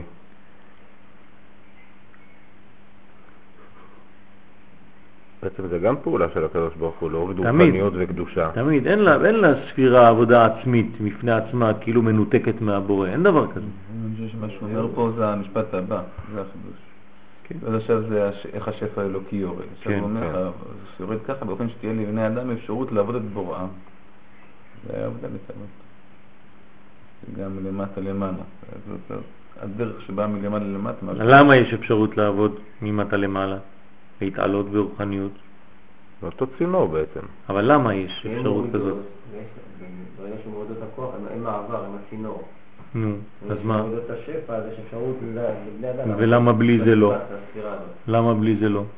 הספירות נבראו להיות צינור מעבר לחטא. אז אני שואל- אז אני שכבר- שואל למה- אז אני שואל. שאדם קיבל את זה, אז יכול לעבור דרכו ולחזור חזרה בו. שמעתי, אבל אני שואל למה. מה, מה, מה, מה מחדש? מה מחדש את הספירה שלא היה לפני? יש ניתוב, יש צמצום. ל- ל- הצמצום. זהו, זה הצמצום, הצמצום. אם לא היה צמצום, לא הייתה לי בחירה ולא הייתה לי עבודה. עצם העובדה שהקדוש ברוך הוא מצמצם ועובר דרך הספירה, זה החידוש, זה הצמצום. זה המילה שצריך לומר. צמצום, ברגע שזה מצומצם, שזה נעלם, שזה נסתר ממני, או שהורידו לי את הווליום של הגילוי, אז יש לי רצון להשלים. אם הייתי מקבל את מלוא האור, אז אין לי בחירה. כמו שאמרנו שאם אני מאיר בחדר הזה 20 אלף וואט, אני כבר לא רואה לא את הכיסא ולא את השולחן ואין לי שום דבר לעשות, כן? אני כבר כל כולי, אה, כן, נשאב לאור הזה. אין לי עבודה בפני עצמי. אז לכן העבודה של האדם היא דווקא בצל, דווקא ב... לא באור, בצל, במקום שחסר אור, בצמצום. כמו שקודם היה קודם היה פה אה, משל עם חשמל. כן. ודווקא בעניין הזה משל עם חשמל הוא, חושב, נורא טוב. כן, שאפשר לעשות לפני ממנו. שבנינו תחנות כוח, ולפני ששרפנו פחם, והיה בדיוק אותו כמות של חשמל ושל אנרגיה וחומר וזה, אבל כאילו לא היה חשמל. עכשיו יש לנו כבל עם חשמל, אבל זה בדיוק אותו... אותו מנגנון, לא השתנה כלום. צמצמנו, נכון. עשינו כבלים וכיוונו את זה, אז יש לנו... הכוח היה קיים ביקום. הצמצום הזה זה כלי. נכון. הכוח היה קיים ביקום, אבל לא השתמשנו בו. כן, היה גם קודם קיים. אז הוא לא הגיע לתכליתו, בגלל שלא לא השתמשנו בו באמת, כמו שצריך. היום אנחנו מתעלים אותו, כן? ממש מפיקים ממנו את מה שאפשר, כן? ועוד אנחנו קצת, אה, עוד בימי הביניים, כן? יש מלא חוטים, מלא כבלים, כן? אתה הולך לאיזה קונצרט של, אה, של זמרים, יש לך איזה אה, עשר משאיות רק של חוטים ושל זה. זה עדיין ימי הביניים. כן? כשנראה את זה עוד 20-30 שנה אנחנו נצחק, כן? כמה חוטים יש על כל דבר. כן, מגברים וכל מיני דברים כאלה. זה מצחיק, כן, אבל אין מה לעשות. לפרנס הרבה אנשים, זה יופי. כן? פעם לפני 100 שנה טלוויזיה זה היה כמו כל החדר הזה. הכל, כל זה היה מנגנון אחד כדי להביא איזה משהו. היום יש לך מסך, אתה לא יודע אפילו הוא, איך הוא מחזיק שם בתוך הזה. מחשב. כן. כזה מסך דק כזה שיש בו הכל בפנים. גם את המסך וגם את, את כל האנרגיה עם כל מה שצריך כדי לראות. ואתה כבר לא רואה את זה, מאיפה זה בא. אתה לא מבין את ההבדל בין האור לבין הכלי כמעט. כן, וכמה שזה הולך, זה נהיה יותר ויותר דק, בסוף כבר לא יהיה זה מסך לא כזה. זה יהיה תלת-ממדי כזה. כן, כל מולקולה באוויר תהווה מסך, חלק מהמסך. אז יקרינו לך על המולקולות שבאוויר, ואתה תראה כמו, ב, הולוגרמה. כן, הולוגרם כזה. כן. לפעמים קצת מטושטש, חוזר לחמישה. אני רואה שאתה רואה הרבה סרטים אתה. אתה צלם אתה, אתה טוב שתהיה צלם בטלוויזיה, שתהיה כן, גדול. כן. צלם של הקולות. כל העם רואים את הקולות. תביא אותנו לפעמים לאיזה שילום ככה, אם יש משהו רציני, נחמד. שיהיה משהו רציני. עוד לא נתקלת ב... טוב, אבל הכי מעניין זה בין הצילומים, כשאתם אוכלים ומדברים ביניכם. שם אתה יכול להעביר אה, מסרים מהשמיים. מי שרוצה חוזרים. אומרים, יש לנו איזה צלם, הוא כול שגע אותנו.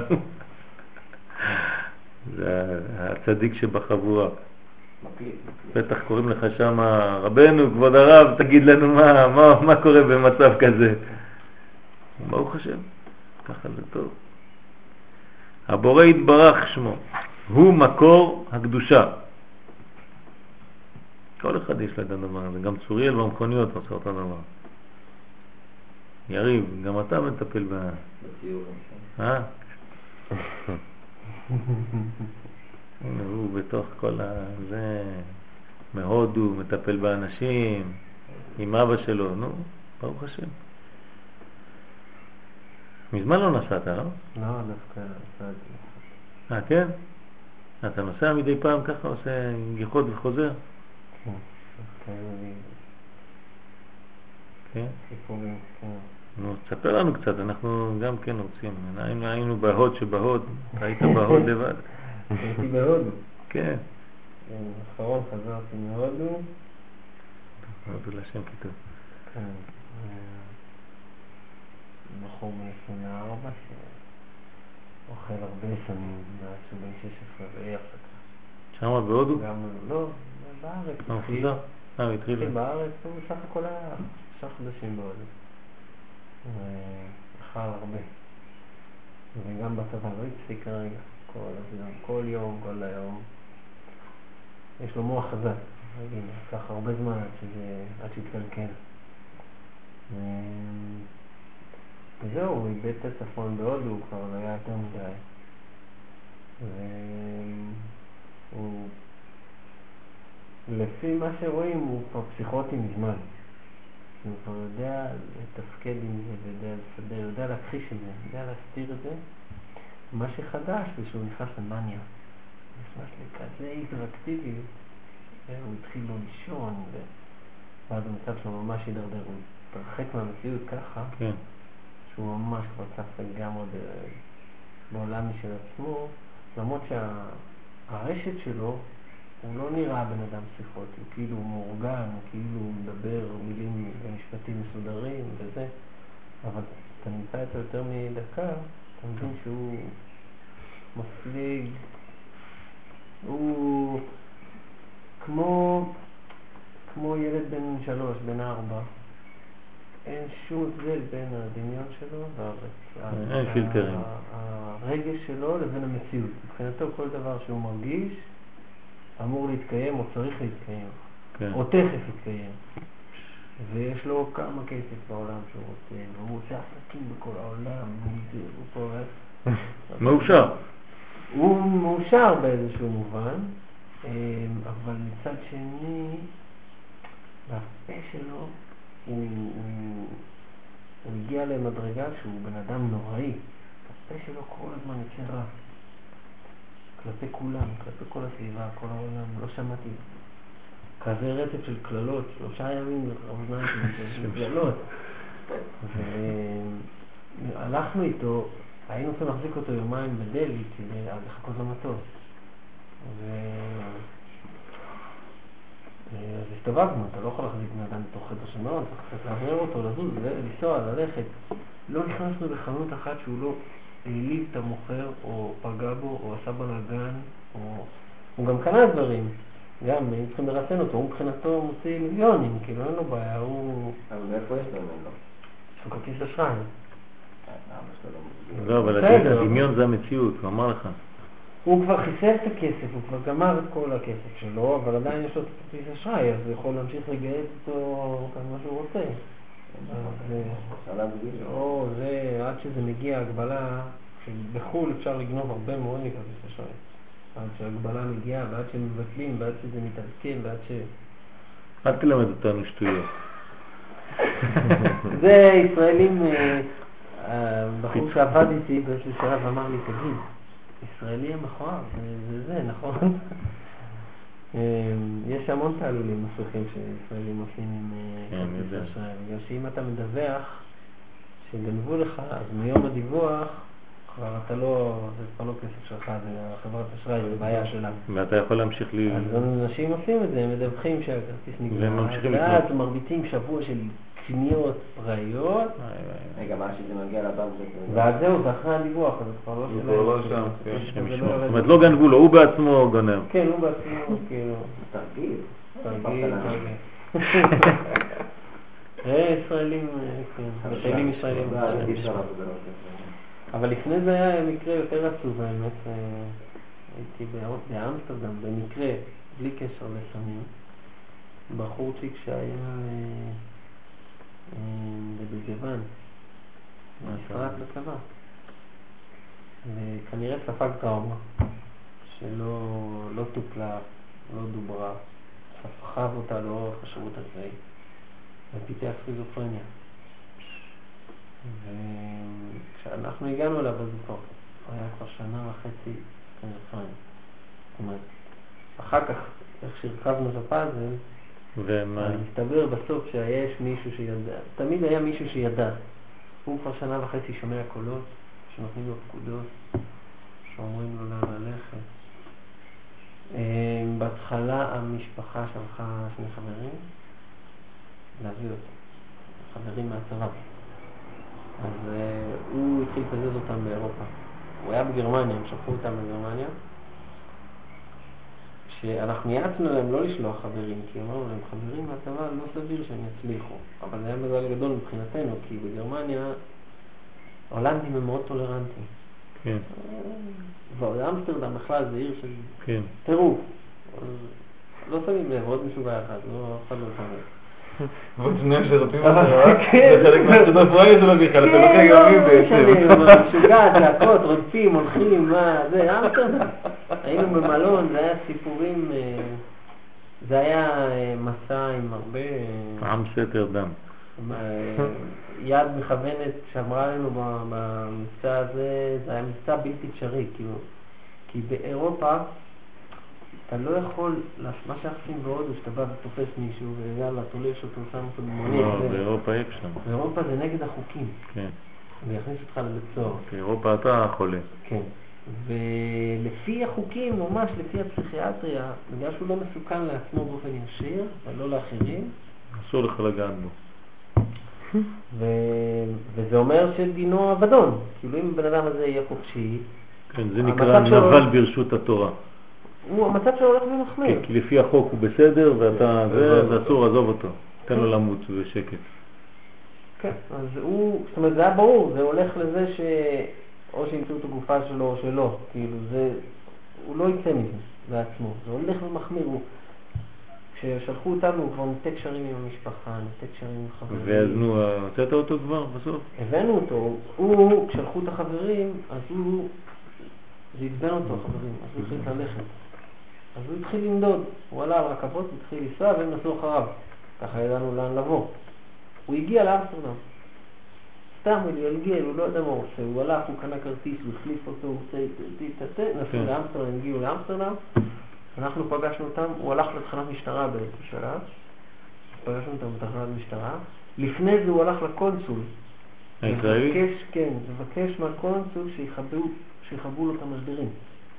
כן, כאילו. כי הוא, כן, כן, הוא שומע. הוא משוכנע שיש משדרים. אבל אני שומע באמת. הוא לא שומע. כן, הוא שומע מבחינתו. כן. הוא אבל זה. שיגעון, זה השיגעון. זה שיגעון. שיגעון זה לשמוע? בוודאי, אם זה דבר שזה, אתה שומע קולות, דברים פנימיים שכאילו, זה המוח שלו. המוח שלו כבר לא מתפקד כמו. לא, זה לא אותו דבר. זה לא- לא- זה גם מחלה, זה גם מחלה, זה אין פילטר, אין כלום. דרך אגב, זה לא שיגעון שהוא, זה שיגעון, זה בגלל שהוא לא יכול לסבול את זה. אז הוא את לא. אבל הוא שומע קולות שהוא ממציא לעצמו. הוא ממציא, אבל הוא חושב שהם אמיתיים. הוא לא מבדיל אה. בין מה שהוא ממציא לבין... קולות. כן, הוא ממציא לעצמו פקודות. אתה לא הרבה כאלה. שקיבלו פקודות לשרוף, אה, אני כן. יודע מה... אתה יכול לא, לזמזם כן. אתה יכול לשמוע, לשמוע לך איזה ניגון שאתה מכיר בראש, אבל אתה יודע שאתה משמיע לך בראש. כן. אה, הוא, הקרע בתוך הנפש שלו כבר כל כך גדול, שהוא לא, הוא לא יודע, יש כבר שבר באמצע, הוא לא יודע, הוא נמצא בצד אחד, והחלק השני שלו נמצא בצד שני, זה כמו. גם- גם בראייה זה אותו דבר, לא רק בשמיעה. הם רואים דברים. רואים, רואים? כן, רואים דברים. מה, מי שמעשן סמים לא רואה דברים? רואים, אז מה הבעיה? מה מה הבעיה? זה אנשים עוד פעם.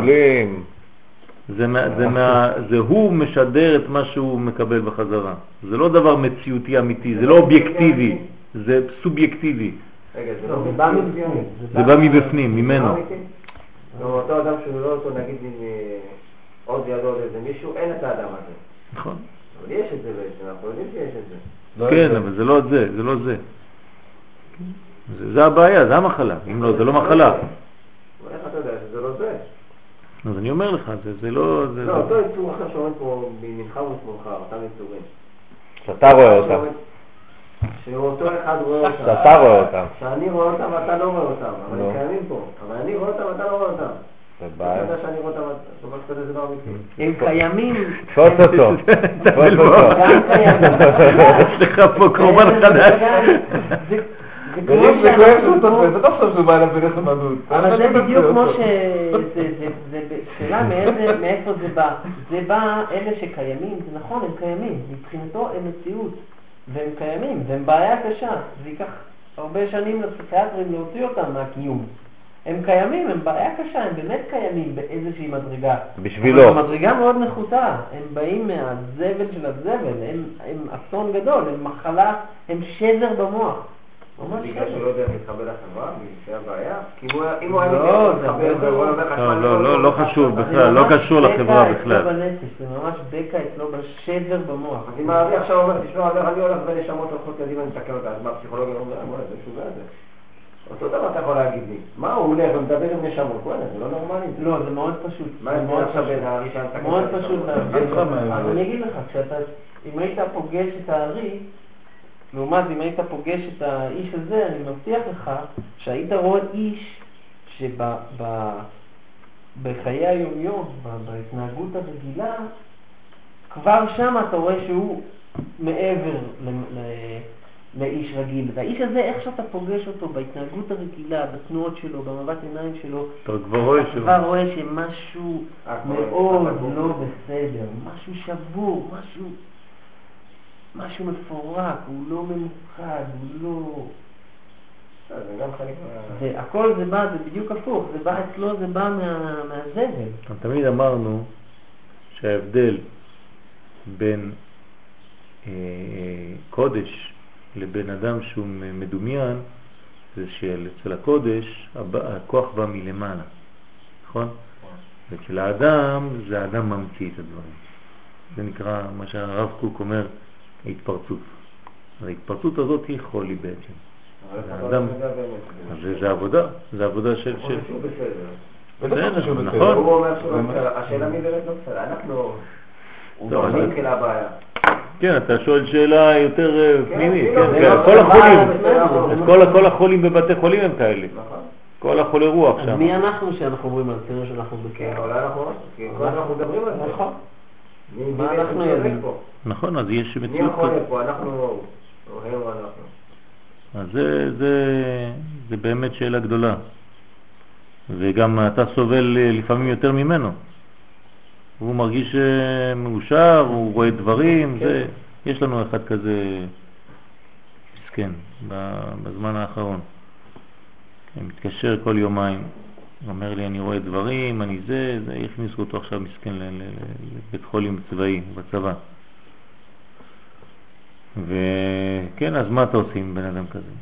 והוא אומר דברים ממש כאילו אתה עכשיו אומר, זהו, הוא שולח לי אס.אם.אס, כותב לי היום יום הדין, הגיע הזמן הזה, הגאולה, עוד מעט הקדוש ברוך הוא עושה זה, כל, ממש כאילו שיעור תורה רגיל. אז מה, איך אתה יודע את ההבדל? אז הוא כל כולו שם במציאות כזאת, הוא צוחק לפעמים, פתאום הוא בוכה, פתאום זה... אתה... בעצמך אמרת שנביאים, שהיו מתנבאים, נכון. היו נופלים על הרצפה, נכון, מסתכלים, יוצא להם קצף מהפה. נכון, הבעיה זה כשהוא לא. כתב לי שהיום יום הדין לא היה כלום. לא, הוא התכוון היום. באותו ערב, לא, זה היה... היום יום הדין. בסדר, אז מה, זה, אומר לי זהו, אז זה היום האחרון, עכשיו יש גילוי, ועכשיו זה, ונגמר. גם תמיד אמרו שהם משוגעים, ונתנו להם מכות, זה ו- בא מאצלו, ואז אתה מבין שזה לנביאים. בא אצלו מדמיון, כן, שהוא חושב נכון. אותו למציאות. אז זה נקרא סינדרום ירושלים קוראים לו שם. כן, כן. מחלת נפש. זה מחלה כזאת. מה שמה- משהו היה מעניין עם האיש, עם הילדון הזה, שהתחלנו לנווט אותו, כן. ו... והיה ברור שהוא רוצה, הוא מנסה, ל- רוצה לנוח. אז באיזשהו שלב הצעתי לו, והלכנו אחריו. וכשהוא איתכם הוא לא מעשן? אה, הוא לא עישן, כי הוא היה כמה ימים עם החבר'ה ואמרו שהוא לא עישן. אה, הוא לא עישן כבר כמה ימים. אה, ואז הצעתי לו שאני אקנה לו חדר מלון. אני אשלם, בוא אני אקח לך חדר. ברגע כזה, כן. הדעת שלו הייתה לו, תבחר מלון.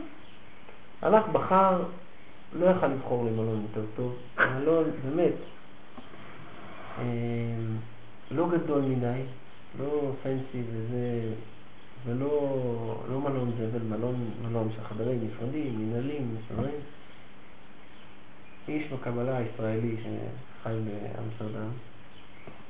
אז יכולתי ישר לשאול את כל השאלות, להסביר לו מה עושים, שיסביר לי איפה פתחי ביטחון, איפה המעברים.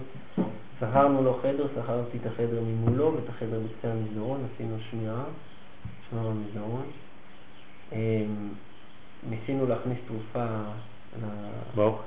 לפיצה וזה, אבל הוא לא נגע בזה. באיזשהו שלב שמרנו, עכשיו היה אפשרות שאולי אם הוא באמת ייכנס לאט רצינו הוא יצא מהחלון, אז גם שמרנו, עשינו שמירות באמסטרדם ברחוב. מה זה שב"כ, זה עבודה של שב"כ. זה. בצד השני של הרחוב יש אה, חלונות אדומים, ואנחנו עומדים עושים שמירות על החלון. והיינו ארבעה, מזל, כי החבר'ה שלו מהצבא עוד היו איתנו, חבר'ה טובים. אז אה, עשינו משמרות וזה, ואז פתאום הוא פתח את הדלת.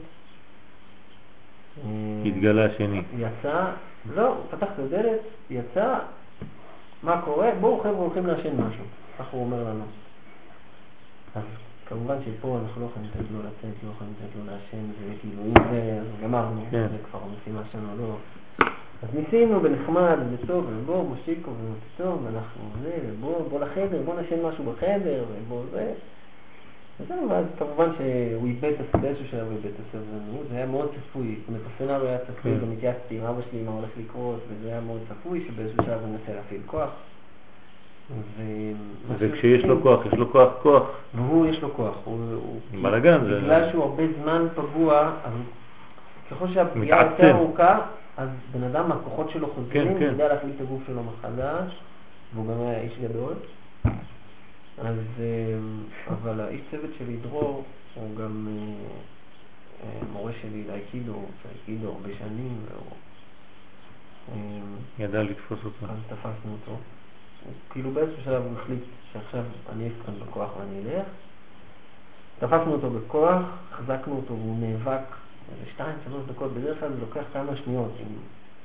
כי בכלל השיטה היא שאתה כל הזמן הולך בטוב ובברח כן, כן. וזה, אבל יש קירות מבטון. אם אתה תפעיל כוח נגדנו, אתה תראה שזה ממש לא, לא כדאי ולא משתלם.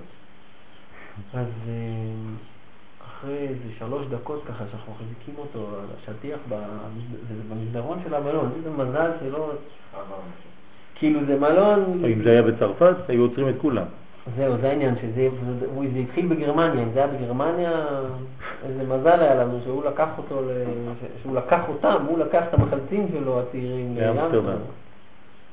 ואז באיזשהו שלב הוא נשבר, זה תמיד, זאת אומרת, בן אדם פסיכוטי לא יכול, אין לו אורך רוח, כן. הוא לא יכול להחזיק מאבק לאורך זמן, הוא יישבר אחרי עשר שניות, שלושים שניות, זה נשבר אחרי שלוש דקות. ואז הוא אמר, טוב, טוב, טוב, אני בא איתכם לישראל, אני בא איתכם לישראל. ככה, כשהוא על השטיח בזה, קמנו, נכנסנו לחדר, הוא התיישב על המיטה, לאט לאט רואה אותו נרגע, אתה ממש רואה על הגוף שלו, אתה רואה שהוא נרגע, ואז הוא שאל אותי, תגיד, אז בעצם זה לא משנה מה שאני אעשה. נכון? כאילו, זה לא... אומר לו, כן, זה משנה, אנחנו רוצים להיות בנוח ובנעים וזה, אבל, אבל אתה צודק, אנחנו, יש לנו תוכנית, אנחנו רוצים בישראל. זה לא משתנה. אז הוא ככה, התחיל לחייך, אתה רואה אותו ככה נרגע, ומתחיל להיות מבסוט, והוא אומר, איפה הייתם לפני 15 שנה? מסכן. ככה הוא אמר משהו. כן. כאילו אתה, את- משהו בנפש נשאר מספיק כן. שלם כדי לדעת זה נשמה שסוף ישראלית, סוף יהודי. מישהו תפס אותי, סוף סוף מישהו בא כן, למה- למה- למה. למה לא לא עשו לי למה עד את זה? עכשיו לא לקחו אותי בכוח? מסכן. עבודה מעניינת מאוד זה. כן, בוא, עושה לך. אולי הוא רואה באמת, את יריב. יגיד לו, וואלה, הוא צודק, גם אני רואה שניים. בוא תלמד איתי בלילה. מה, אתה רואה שתיים? לא- אני רואה שלוש. זה היה, בחילוץ הזה, האיש צוות שלי, היה לי בדיוק את אותו זה, בשעות הארוכות שישבנו שם במלון וחיכינו, חיכינו, הוא היה בתוך החדר, וחיכינו. זאת אומרת, אז היה ברור שהמוצא האחרון יהיה כוח, כן. אין מה לעשות, יש צורך לשבור אותו ולקחת ואיך אתה מופיע שם ברשויות כרופא? כמה? לא, כצוות חילוץ, יש לנו תעודה כזו, אה, אבל לכם אין לזה. שום תוקף. אבל זה לא זה לא סתם, זה סתם, כאילו, זה אוקיי. נייר סתם, אתה המצאת לעצמך נייר כזה. נוח להם, כן, ואנחנו המצאנו, אבל לא, זאת אומרת, במשרד החוץ, אנחנו עובדים במשרד החוץ. אבל הם מכירים אתכם, מכירים מכירים בכם. אותנו, והם...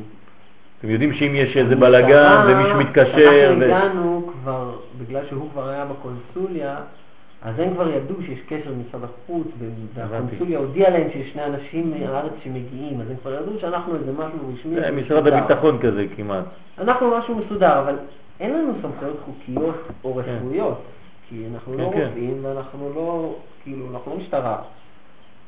אז אנחנו, אתם יכולים בהחלט להגיע לתחנת משטרה ושיעצרו אתכם שם, בגלל שבלאגן שם הוא- הולך ברחוב, אני יודע מה, מתחיל לזרוק בקבוקים, המשטרה באה אוספת את כולכם. הוא היה במשטרה, אז התקווה הראשונה שלנו, והיה ברור, הוא תוך עשר שניות הבין שאנחנו פה, זה, ש...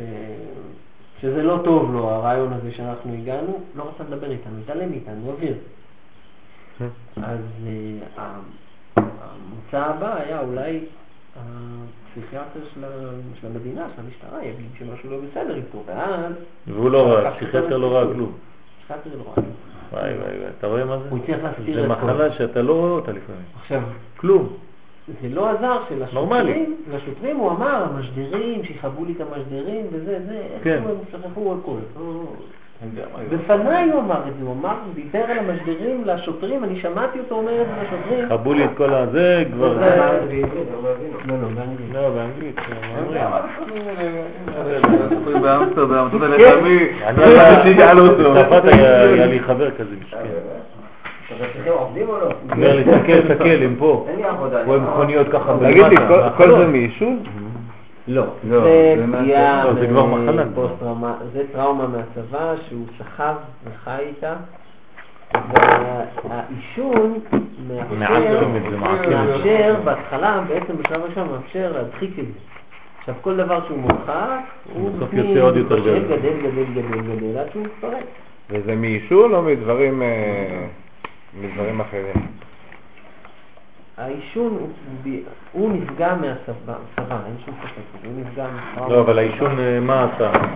העישון פה זה כלי שנותן לזה לדגור ולהתעצם, כי לא, בלי העישון, אז- כנראה שכמה שנים קודם מישהו היה שם לב, משהו היה קורה, איזה שבר בחיים שלו פחות חמור, וזה היה מתחיל לעלות על איזשהו מסלול של טיפול. ככה עם העישון הוא הצליח להמשיך לחיות ולהמשיך זה, וזה אה, גדל וגדל. והוא שומע את הקולות. בלי שמרגישים. העישון גורם לזה בעצם שאנשים יראו את זה נורמלי. העישון- גורם, זה מכשיר... אני אגיד לך למה אני שואל. יש לי חבר שהיה ב- במזרח וחזר, ואני איך שראיתי אותו אמרתי שמשהו התבלבל לו. והוא חי בהכחשה של הרבה הרבה זמן, ואז הוא גם כן התחיל לדמיין שהוא איש עסקים והוא כל מיני דברים, הוא שכר פה מקום בכפר, הלך לפתוח מוסך, והוא כבר ראה שם אופנועים ושרשראות ועניינים, ושום דבר לא היה שם, מאבק. והוא הוא מכר את עצמו לכל. מיני חברות של אה, טרקטורונים, ואל תשאל איזה סיפור שלם. ניסה להכניס את? אבי סלנט לזה, ו- יש הרבה מאוד. אתה יודע כמה יש אנשים כאלה? מלא. מלא. מה? אני לפני הוא שלושה עוד חודשים... מבולבל בא עם אליי, עצמו, אני אתה מבין? אבל אה, עם. היישוב למשל קלט שהוא שנה מחזיק את המקום, לא. והוא לא משלם שום דבר, והוא לא פותח גם את הדלת. אבל לכל העולם הוא מספר שיש לו מוסך, ויש לו... זה לא שהוא ויש מספר, הוא רואה את זה. כן. כן, אני אומר לו, מה קורה איתך? אתה לא בא, אתה לא זה. אני רציתי שהוא יתקרב לפה, שככה נתחיל לאט לאט לדאוג לו. אה, מישהו אמר לי שיש פה מישהו שיש לו מוסך לאופנועים. לא, הוא אמר לי. לא, הוא הגיע לפה יום אחד המקום. גבס והתחיל לעשות זה וזה וזה. אני קניתי כמעט קונטיינר